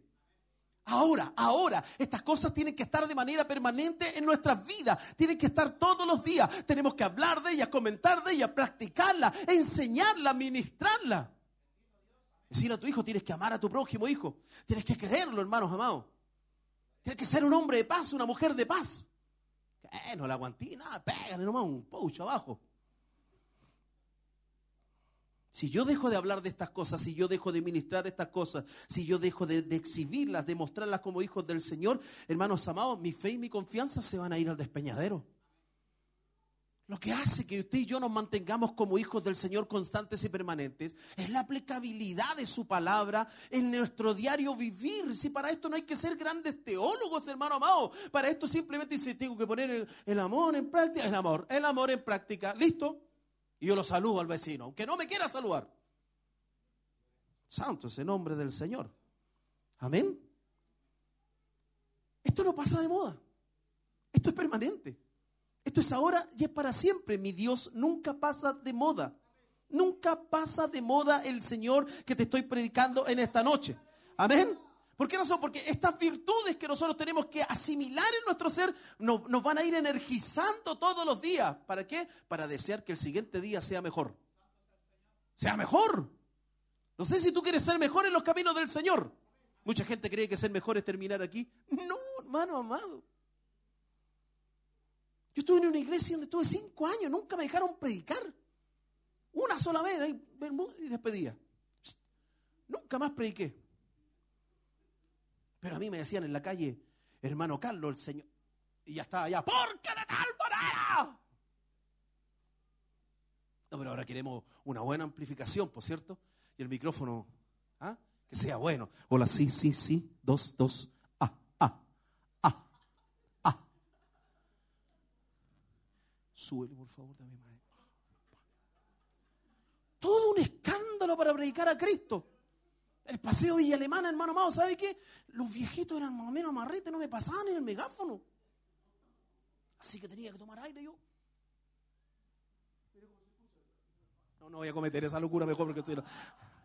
No. Ahí sí que me echan por loco, aleluya. Bendito sea nombre del Señor.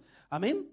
Pero el practicar estas virtudes van a ir dinamizando, hermanos amados, fortaleciendo nuestra vida para ser mejores hijos del Señor. Amén. Ahora, por el contrario, el cristiano que no se preocupa de exacerbar todas estas virtudes, hermano amado, todos esos ingredientes, como dijimos al principio de la predicación, la fe, la virtud, el conocimiento, el dominio propio, la perseverancia, hermano amado, la paciencia, el afecto fraternal, el amor. Amén. Dice que es un hombre que se vuelve estéril. Estéril. Amén. Y todo lo que es estéril de una u otra manera, hermanos amados, va a buscar caminos que no son los correctos. La esterilidad espiritual, ¿sabe qué es lo que lleva? Al sincretismo. A tomar una palabra y adaptarla a lo que yo pienso, a lo que yo creo. Por eso estamos llenos de escuelas hoy día. Estamos llenos de escuelas que de una u otra manera tienen pensamiento, hermano, amados, algunos, pero que el Señor tenga misericordia. Amén. ¿Qué es lo que pasa entonces, hermano amado, si, si yo pierdo de, de- de ejercer eh, todos estos ingredientes, de ocuparlos como corresponde? Hermano, la- las venas espirituales se me van a endurecer, se me van a llenar de, de- piedras. Cuando yo quiera hacerlo, ya no voy a poder hacerlo. Amén. Se me van a endurecer las arterias espirituales. Tal vez, como dice la palabra del Señor, el mejor, la mejor manera o la mejor forma, hermanos amados, de tener un buen crecimiento espiritual es hacer todos los esfuerzos en nuestra vida por parecernos a Jesucristo. Creo que en ello está el mejor ejemplo. El mejor ejemplo. Amén. Esa es la mejor manera y con esto termino. Amén. Primera de Corintios capítulo 11 versículo 1 dice, sed imitadores de mí así como yo de Cristo. Jesucristo es el ejemplo supremo, hermano amado, de lo que significa verdaderamente ser alguien espiritual. Si usted y yo, hermanos amados, pretendemos ser seres espirituales, tenemos que empezar a aferrarnos a su palabra, que es la esencia en la vida de un cristiano. Un cristiano sin palabra, tarde o temprano, la corriente se lo llevará, el viento lo echará por tierra, se desmenuzará en el camino, hermanos amados, y no se podrá mantener en pie. Por más que quiera, algo irá consumiendo su vida. Quiera Dios que cada uno de nosotros, hermanos, crezcamos a tal nivel en la madurez espiritual. No sé si usted quiere crecer. De tal modo, ¿sabe? Yo siento algo tan lindo, hermano amado. Yo, yo ya estoy mirando lo que Dios está haciendo. Yo ya lo estoy mirando de manera internacional. Y no sé si usted puede que no me entienda, amigo. Usted dirá, ah, el pastor y que quieren lucirse. No, esto no se trata de eso. Por quiénes somos y cómo hemos guardado su palabra. Y lo digo para la gloria del Señor. Cuando hablo de usted y de mí, no de nosotros. Hablo de usted y de mí. ¿Sabe que va a haber gente que a usted lo va a pedir? ¿Lo va a pedir? Va a decir, hermano, ¿y tú por qué no, no, no vienes a predicarnos? Y ahí usted va a tener que mostrar la madurez espiritual, pues no va a terminar en otro lado. Sino que ahora usted va a querer traspasar lo que ha recibido por gracia. Hermano, hay un mundo allá afuera que está esperando una palabra concreta. Una palabra sin promesas, hermano amado, pero con esperanza. Una palabra real que estremezca sus vidas y que les muestre el verdadero camino. Hay cristianos que andan buscando el camino, hermanos amados. Y nosotros tenemos esa bendición maravillosa. Gloria a Dios para siempre. Yo creo en este Dios que nos puede abrir a nosotros a nivel nacional. Yo creo en un Dios que nos puede abrir a nivel internacional, hermanos amados. Pero para eso tienes que estar preparado. Porque no todos van a venir a hablar con los pastores. No todos van a venir a hablar con nuestro obispo. Mucha gente con estar contigo compartiendo las cosas del Señor se va a llevar un pedacito de esta obra en el corazón. Una niña pequeña que partió a Noruega le decía, papá, esta es la iglesia que yo quiero. Esta, ¿por qué no nos llevamos a todos los hermanos? Y usted dice, ¿qué le conquistó? ¿Algo especial, algo de otro mundo? No. Hemos estado tratando de leer y parecernos a Cristo conforme a su palabra. Nada más. Nada más. Yo no sé si tú tienes ganas de comenzar entonces a iniciar este proceso, hermanos amados, de comenzar, de, de entender para qué Dios te llamó a este lugar. Porque mucha gente dice, no, a mí yo soy aporte económico solamente. Y esto no, esto es algo que va más allá. Es algo que va más allá y que tú y yo no imaginamos. Nuestras mentes limitadas no comprenden, hermanos amados, que Dios está cargando su mano sobre esta iglesia, sobre esta corporación. Y algo extraño, lo voy a llamar extraño porque no creo haber vivido algo como lo que estoy sintiendo en mi corazón. Yo de repente estoy predicando en la iglesia, estoy hablando algo eh, en una dirección y me detengo y le digo a los hermanos, yo siento algo maravilloso. Siento que viene algo maravilloso que no está exento de procesos, que no está exento de pruebas, que no está exento de dificultades, pero para nosotros, amada iglesia, viene algo precioso. Y tú tienes que ser parte de esto. ¿De qué sirve haber sido un fundador, haber peleado tantos años, haber esperado esta letra C linda que viene de crecimiento y no contemplarlo?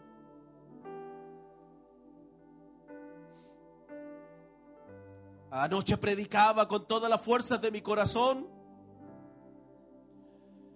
Y una hija se acercaba y decía, pastor, mi madre quiere hablar con usted. Y me dijo, sabe, pastor, la palabra me pegó. Quiero comenzar a conocer a Dios. Quiero que me enseñe quién es este Dios. Y para mí eso es símbolo de crecimiento. Para mí con esa pequeña muestra Dios me está diciendo aquí hay agua. Entierra la puntera en este lugar, aquí hay agua, hombre. Yo no sé si tú estás sintiendo en tu corazón. Esto es más que un eslogan. Esto es más que un tiempo humano y terrenal, hermanos. Esto es algo que va a comenzar a marcar nuestras vidas. ¿Cuál es la idea? Que tengas todo el tiempo necesario para Dios. Antes de un avivamiento siempre tiene que haber, hermanos amados, un despertar. Y todos los despertares se producen por causa de la palabra. No hay otra manera. Esta palabra me tiene que golpear, me tiene que azotar. Esta palabra me tiene, hermanos amados, que ordenar mi columna. Viene algo maravilloso. Viene algo que es glorioso y que me alegra, se alegra mi débil mente de no poder comprender la inmensidad, hermanos amados, de lo que Dios quiere hacer con cada uno de nosotros. ¿Sabe por qué? Porque entonces cada vez que yo vea algo glorioso, mi corazón explotará y se gozará. Pero para eso hemos tenido que haber barrido todas las etapas anteriores Ahora tu oración, aunque ores 30 minutos, ya no será por ti. Será por las almas perdidas, será por tu prójimo, será por el que necesita, porque durante muchos años el diablo no estuvo orando por mí. Ayúdame, bendíceme, levántame, sosténme, sácame de este problema, sácame. Llegó el momento de cruzar ese umbral. Porque ahora como seres maduros espirituales sabemos, amén, que Él está del lado nuestro. Sabemos que el Dios prometió cuidarnos y guardarnos hasta el fin de los tiempos. Y sobre todo sabemos que Él es fiel. Que Él no miente.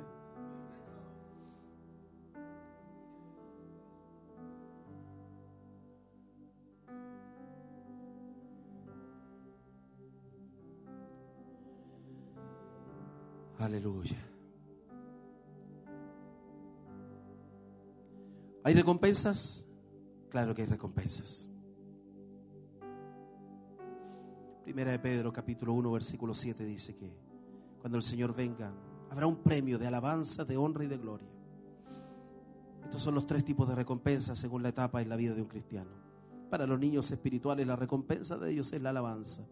Entonces cada uno recibirá su alabanza de Dios. Primera de Corintios 4, 5 para aquel que muera en la adolescencia, pero peleando, avanzando con el Señor, la recompensa será gloria. Colosenses 3:4, cuando Cristo vuestra vida se manifieste, entonces vosotros también seréis manifestados con Él en gloria. Y para aquel que ha dejado esta tierra viviendo en la madurez espiritual, está reservada la honra y el honor del Padre. Juan 12:26. Si alguno me sirviere, mi Padre le honrará. Aleluya. Llegó el momento, iglesia, de hacer sentir a esta tierra que tenemos un Dios poderoso, que tenemos un Dios que ha roto los esquemas, que tenemos un Dios que no nos llamó para estar encerrados en estas cuatro paredes. Llegó el momento de explotar porque mientras más silencio guardemos, las tinieblas siguen barriendo esta humanidad, siguen arrebatándole almas, sigue matando, sigue atropellando. Yo quiero explotar.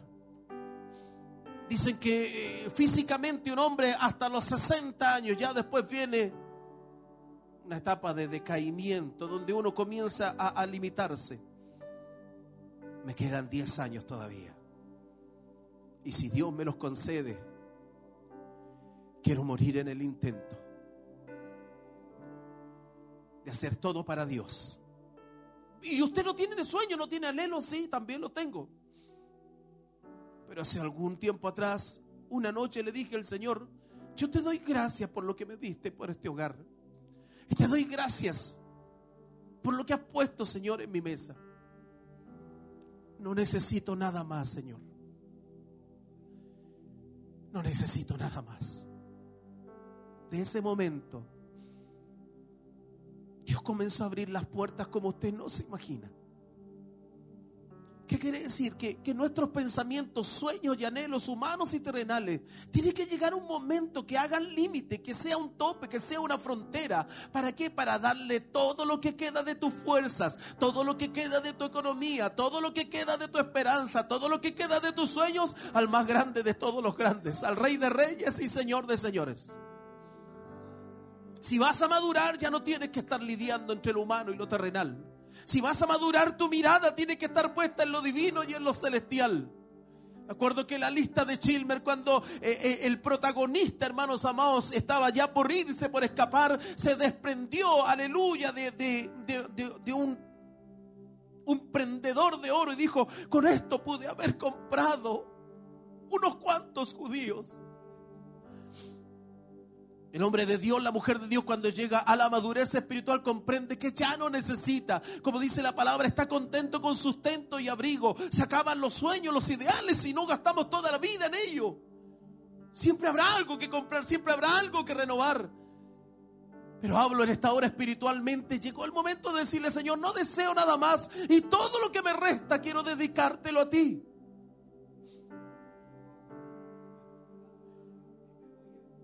Y comenzar a ganar almas. Llevo 40 años en la iglesia y no me he ganado a nadie para ti. Llevo 20 años y no sé hablar de ti.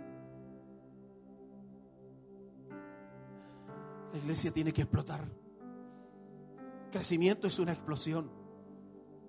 Crecimiento es un empuje de fuerza. Crecimiento es romper los esquemas. La iglesia de Cristo es la única que debe alegrarse porque mientras más pasa el tiempo, más chica les queda. Porque esa será una señal de que estamos haciendo bien las cosas para el Señor. Llamando las almas y cuando lleguen a este lugar puede que nuestro obispo nos dé abastos en este lugar. Pero ya van a, habrán hombres y mujeres decididos que han, han pensado en su corazón dejar todo en el camino y disipular gente para que crezcan en el Señor. Los últimos teólogos de, del centro de Europa dicen que viene un último avivamiento a esta tierra y que comenzará por el cono sur. Dios enviará de esta tierra. Por eso estamos sufriendo tantos ataques. El pentecostalismo está sufriendo tantos ataques desde el punto de vista teológico. Está sufriendo ataques como nunca, hermanos amados. La teología reformada está de una u otra manera tratando de apabullar. Amén. Lo que Dios hizo en este lugar. Esa es una evidente señal de que donde el hombre dice ahí no, el Señor dice sí. Sí. Y yo quiero ser uno de esos, aunque sea un petardo, aunque nadie me escuche. Quiero explotar. Quiero explotar para el Señor. Quiero dejar todo lo que me preocupa en esta tierra y dedicarme 100% al más grande de todos los grandes. Y quiero que esta noche también sea una noche definitiva para mí y para ti. Póngase de pie, por favor.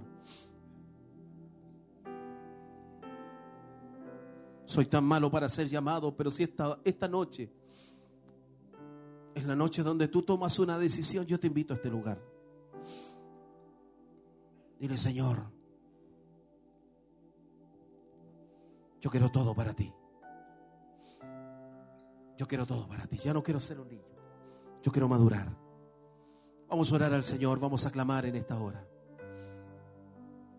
Vamos a pedirle a Dios que nos ayude, iglesia. Para que toda la tierra pueda sentir entonces que con la ayuda del Señor vamos a producir un profundo impacto en Chillán, en Talcahuano, en San Carlos, en Santiago, Padre Las Casas, en Angol y aún en muchos lugares más. Oh Dios eterno, he predicado tu palabra. Y si en algo me enseñaste, Señor,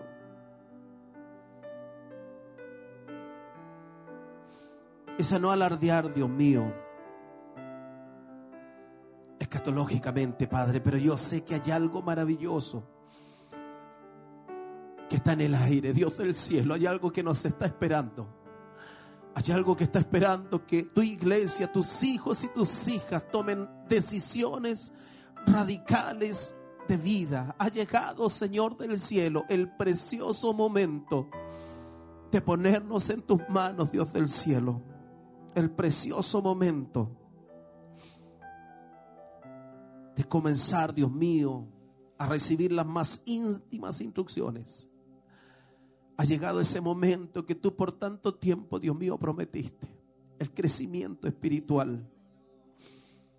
Y si los de afuera necesitarán crecer, ¿cuánto más preparados debemos estar los de adentro? Oro por tus hijos y tus hijas en esta hora. Señor, es posible que muchos de ellos se consideren torpes. Me acuerdo cuando tú me llamaste a tus caminos. Fue la primera pregunta. ¿Y qué voy a hacer si no tengo idea? Necesito que me enseñes, Dios mío, que me capacites. El tiempo ha pasado y me sigues enseñando todos los días. Y eso es señal de tu amor. Pero yo oro por mis hermanos y mis hermanas en esta noche. Porque estos diez, dos hermanos, Señor, tú los puedes llenar de tu presencia.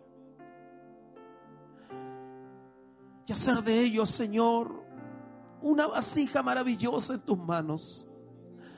Oro para que tu Espíritu Santo los llene de una manera especial, los llene de tu gracia, los instruya, los encamine, los direcciones, Señor amado, en este púlpito y en este altar, en esta noche hay renuncia, Dios mío. Hay renuncia a las cosas de esta tierra, hay renuncia a nuestros proyectos, hay renuncia a nuestros anhelos, hay renuncia, Dios mío, a nuestros ideales, solamente para ponernos en tus manos y que se haga como tu maravillosa voluntad lo ha determinado. Bendice, Dios mío, a mis hermanos y a mis hermanas. Llénanos en esta hora de tu presencia maravillosa. Llénalos, Señor, de modo tal que comiencen a hacer sorpresa aún entre tus hijos. Aún entre tus hijos, capacitados para toda buena obra. Tú no pediste ni un requisito cuando los enviaste, simplemente descansar en ti, creer en ti. El resto tú cambias, tú transformas, tú llenas, tú capacitas, tú ministras, tú organizas, tú distribuyes, Señor amado, tú llenas. Hazlo en esta hora en el nombre maravilloso de Jesús. Yo los pongo, Señor, bajo tus manos maravillosas. En el nombre maravilloso de Jesús. Haz, Dios mío, como sea tu bendita voluntad. Que tu Espíritu Santo los ministre y los conduzca, Dios del cielo. Que nada les arrebate, Dios mío, las ganas de buscar de tu presencia el amarte, el necesitarte, Dios mío, el aprender a esperar en ti, Dios del cielo.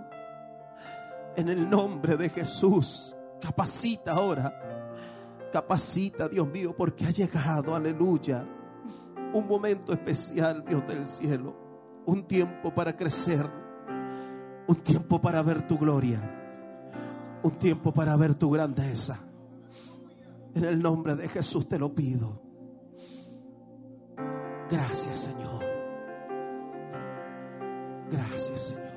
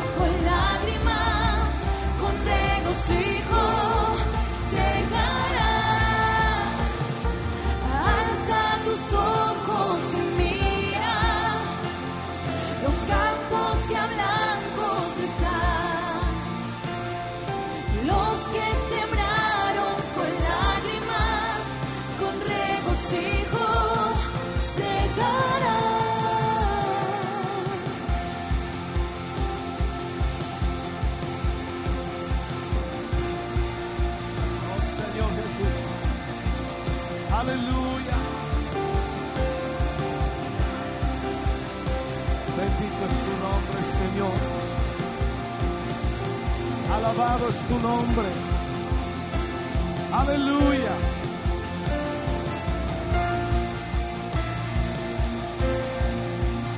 Gloria a ti, Señor Jesús.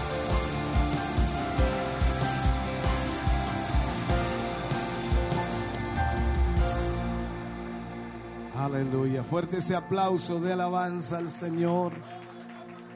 Digno es el Señor de ser alabado, de ser glorificado. Aleluya. Bendito Dios. Puede recibir su asiento, puede sentarse. Dios le bendiga. Damos muchas gracias al Señor y esperamos que haya sido bendecido por la palabra. Gloria a Dios. Estamos de vuelta junto a ustedes después de este hermoso mensaje que el Señor tenía preparado para nosotros, para nuestra vida, para su vida y para mi vida, hermana Tracy. Así es, un hermoso mensaje que esperamos que Dios haya podido ministrar a su corazón. ¿Qué es el crecimiento espiritual? En lo que hoy estuvimos escuchando en la voz del pastor Carlos Leiva desde la ciudad de Talcahuano estaba en el libro de Segunda de Pedro, capítulo 1, versículos 3 al 10. Esperamos que Dios les haya bendecido, les haya ministrado y hayan podido también recibir eh, la palabra de Dios para sus vidas. El tema de esta noche era- una pregunta. ¿Qué es el crecimiento espiritual? Y podíamos ver, hermana Tracy, cómo Dios hablaba a través de los labios de nuestro pastor, cómo debiéramos ser los cristianos, cómo poco a poco nos íbamos llenando del Espíritu Santo. Una buena pregunta, un buen mensaje. Para empezar nuestro primer culto de aniversario. Así es, es tiempo de dejar de mirar lo terrenal y elevarnos a lo espiritual. Creo que hoy es tiempo de poder crecer, como decía el mensaje, la palabra del Señor, y es tiempo de que nosotros podamos ya permitir que la obra del Espíritu Santo comience a regenerar nuestras vidas. La verdad es que ha sido un tiempo bastante especial en la presencia de Dios, ha sido un tiempo para adorarle, para bendecirle y para, como decía usted también, iniciar este primer culto de aniversario eh, renovados en el Señor y entendiendo también lo que es el crecimiento espiritual para nuestras vidas. Eh, también teníamos una hermosa asistencia que eso eh, para nuestro primer día era muy bueno. Una hermosa asistencia. Dios bendiga a todos los hermanos que estuvieron junto a nosotros. Para... ¿Tiene usted algunos saludos, me parece? Algunos Sí, la verdad es que estoy tratando acá de ingresar Bueno. a la página. Hemos tenido una buena respuesta, igual, hermano César, de hermanos que han estado saludándonos, compartiendo la publicación. Y acá ya pude ingresar acá a la página de Televida. Y nos alegra poder eh, saludar en esta hora a nuestra hermana eh, Cecilia Merino. Dice, gloria y honra a nuestro Señor Jesucristo. Dios. Dios les bendiga, mis hermanos y hermanas, y que también bendiga a nuestro obispo Hugo junto a nuestra pastora y a toda la congregación desde San Nicolás. Nuestra hermana Magali también eh, envía muchas bendiciones y que sean muchos años más, dice aquí. Feliz aniversario. Virginia Bustos también. Muy feliz aniversario número 26. Que Dios les bendiga a la distancia desde Quinquegua. Nuestro hermano Adonis allá desde Chiloé también nos saluda, nos da un abrazo a la distancia. Dios sigue siendo Un saludo grande. fiel. Siempre nos está saludando el hermano. Sí, claro que sí. Eh, Patricia Fernández, también nuestra hermana de Coihueco, nos saluda. Gloria Ahí Dios. también nos da un pequeño saludo acá en nuestra página. Raúl Pinto también nos da muchas bendiciones. Nuestro hermano Roberto, que el Señor le bendiga mucho.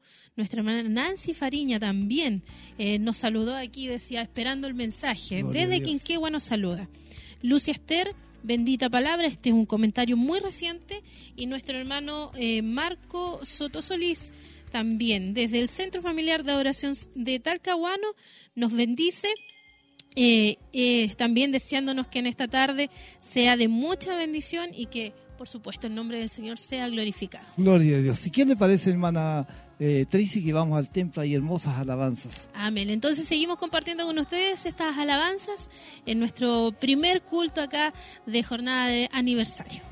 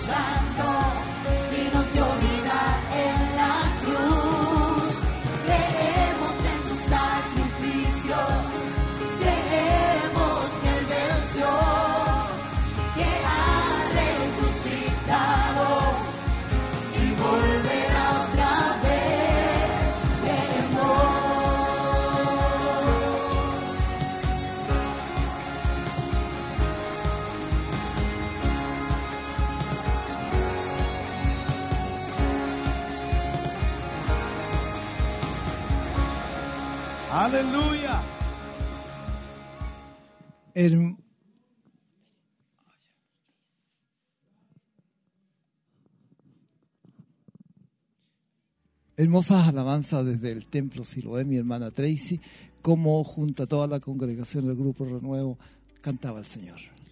Así es. Eh, última alabanza ya entonada por el grupo Renuevo. Eh, estamos a minutos de poder eh, terminar este primer culto. Estábamos leyendo, hermano César, algunos saludos también de hermanos que estuvieron comentando en la página de Facebook, Facebook. La verdad es que varios se quisieron sumar, eh, como nuestra hermana Miriam Zapata también manda a todos saludos y a todos los que hacen posible que llegue la transmisión. Un abrazo y muchas bendiciones. Y también nos saluda y nos da muchas felicidades por nuestro nuevo aniversario. Rosa Navarrete también dice saludo mis hermanos, feliz aniversario, que Dios los siga bendiciendo grandemente. Gloria Navarrete también nos saluda acá, nos dice muchas bendiciones. Juan Carilao también, saludos hermano, dice. Eh, Garrido Castillo dice acá, bendito eres Señor Jesucristo. Ivonne Parra dice buenas noches, pidiendo también oración, pero también deseándonos bendiciones. Magdalena Rebeco dice, hola hermanos, también pidiendo oración y por supuesto eh, mandándonos sus saludos. Bastante saludos. Qué Sí. bueno que los hermanos estaban conectados y pudieron disfrutar de este hermoso culto. Claro que sí. Hermana Tracy, ¿qué le parece? Ya estamos a punto de nosotros de irnos, pero ¿qué le parece si vamos a la presencia del Señor para dar gracias por este hermoso mensaje? Amén.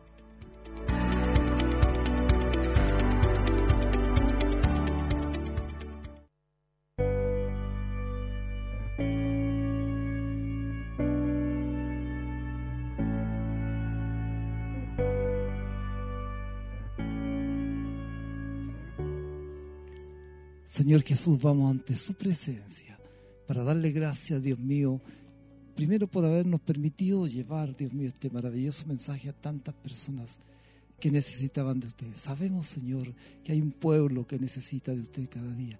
Y este alimento espiritual que usted nos ha permitido transmitir, Dios mío, por estos equipos que usted nos ha prestado, han servido, Señor, para llevar mucha bendición al pueblo. Gracias, Señor, porque usted nos ha hablado hoy día. Gracias porque nos ha enseñado del crecimiento. Gracias porque nos ha dado el camino para seguir, Señor. La esperanza para alcanzar esa victoria. Nuestro primer día, Dios mío, de aniversario ha sido maravilloso porque usted ha estado presente a través de las alabanzas, a través de la palabra, a través de su presencia, su Espíritu Santo. Se ha movido en esta noche.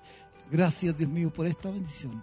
Levántenos bendecidos y contentos, Dios mío, y preparado- preparados para el día de mañana, seguirnos gozando junto a usted. Gracias por todo esto. Se lo pedimos. Una bendición grande en el dulce nombre de Jesús. Amén y amén.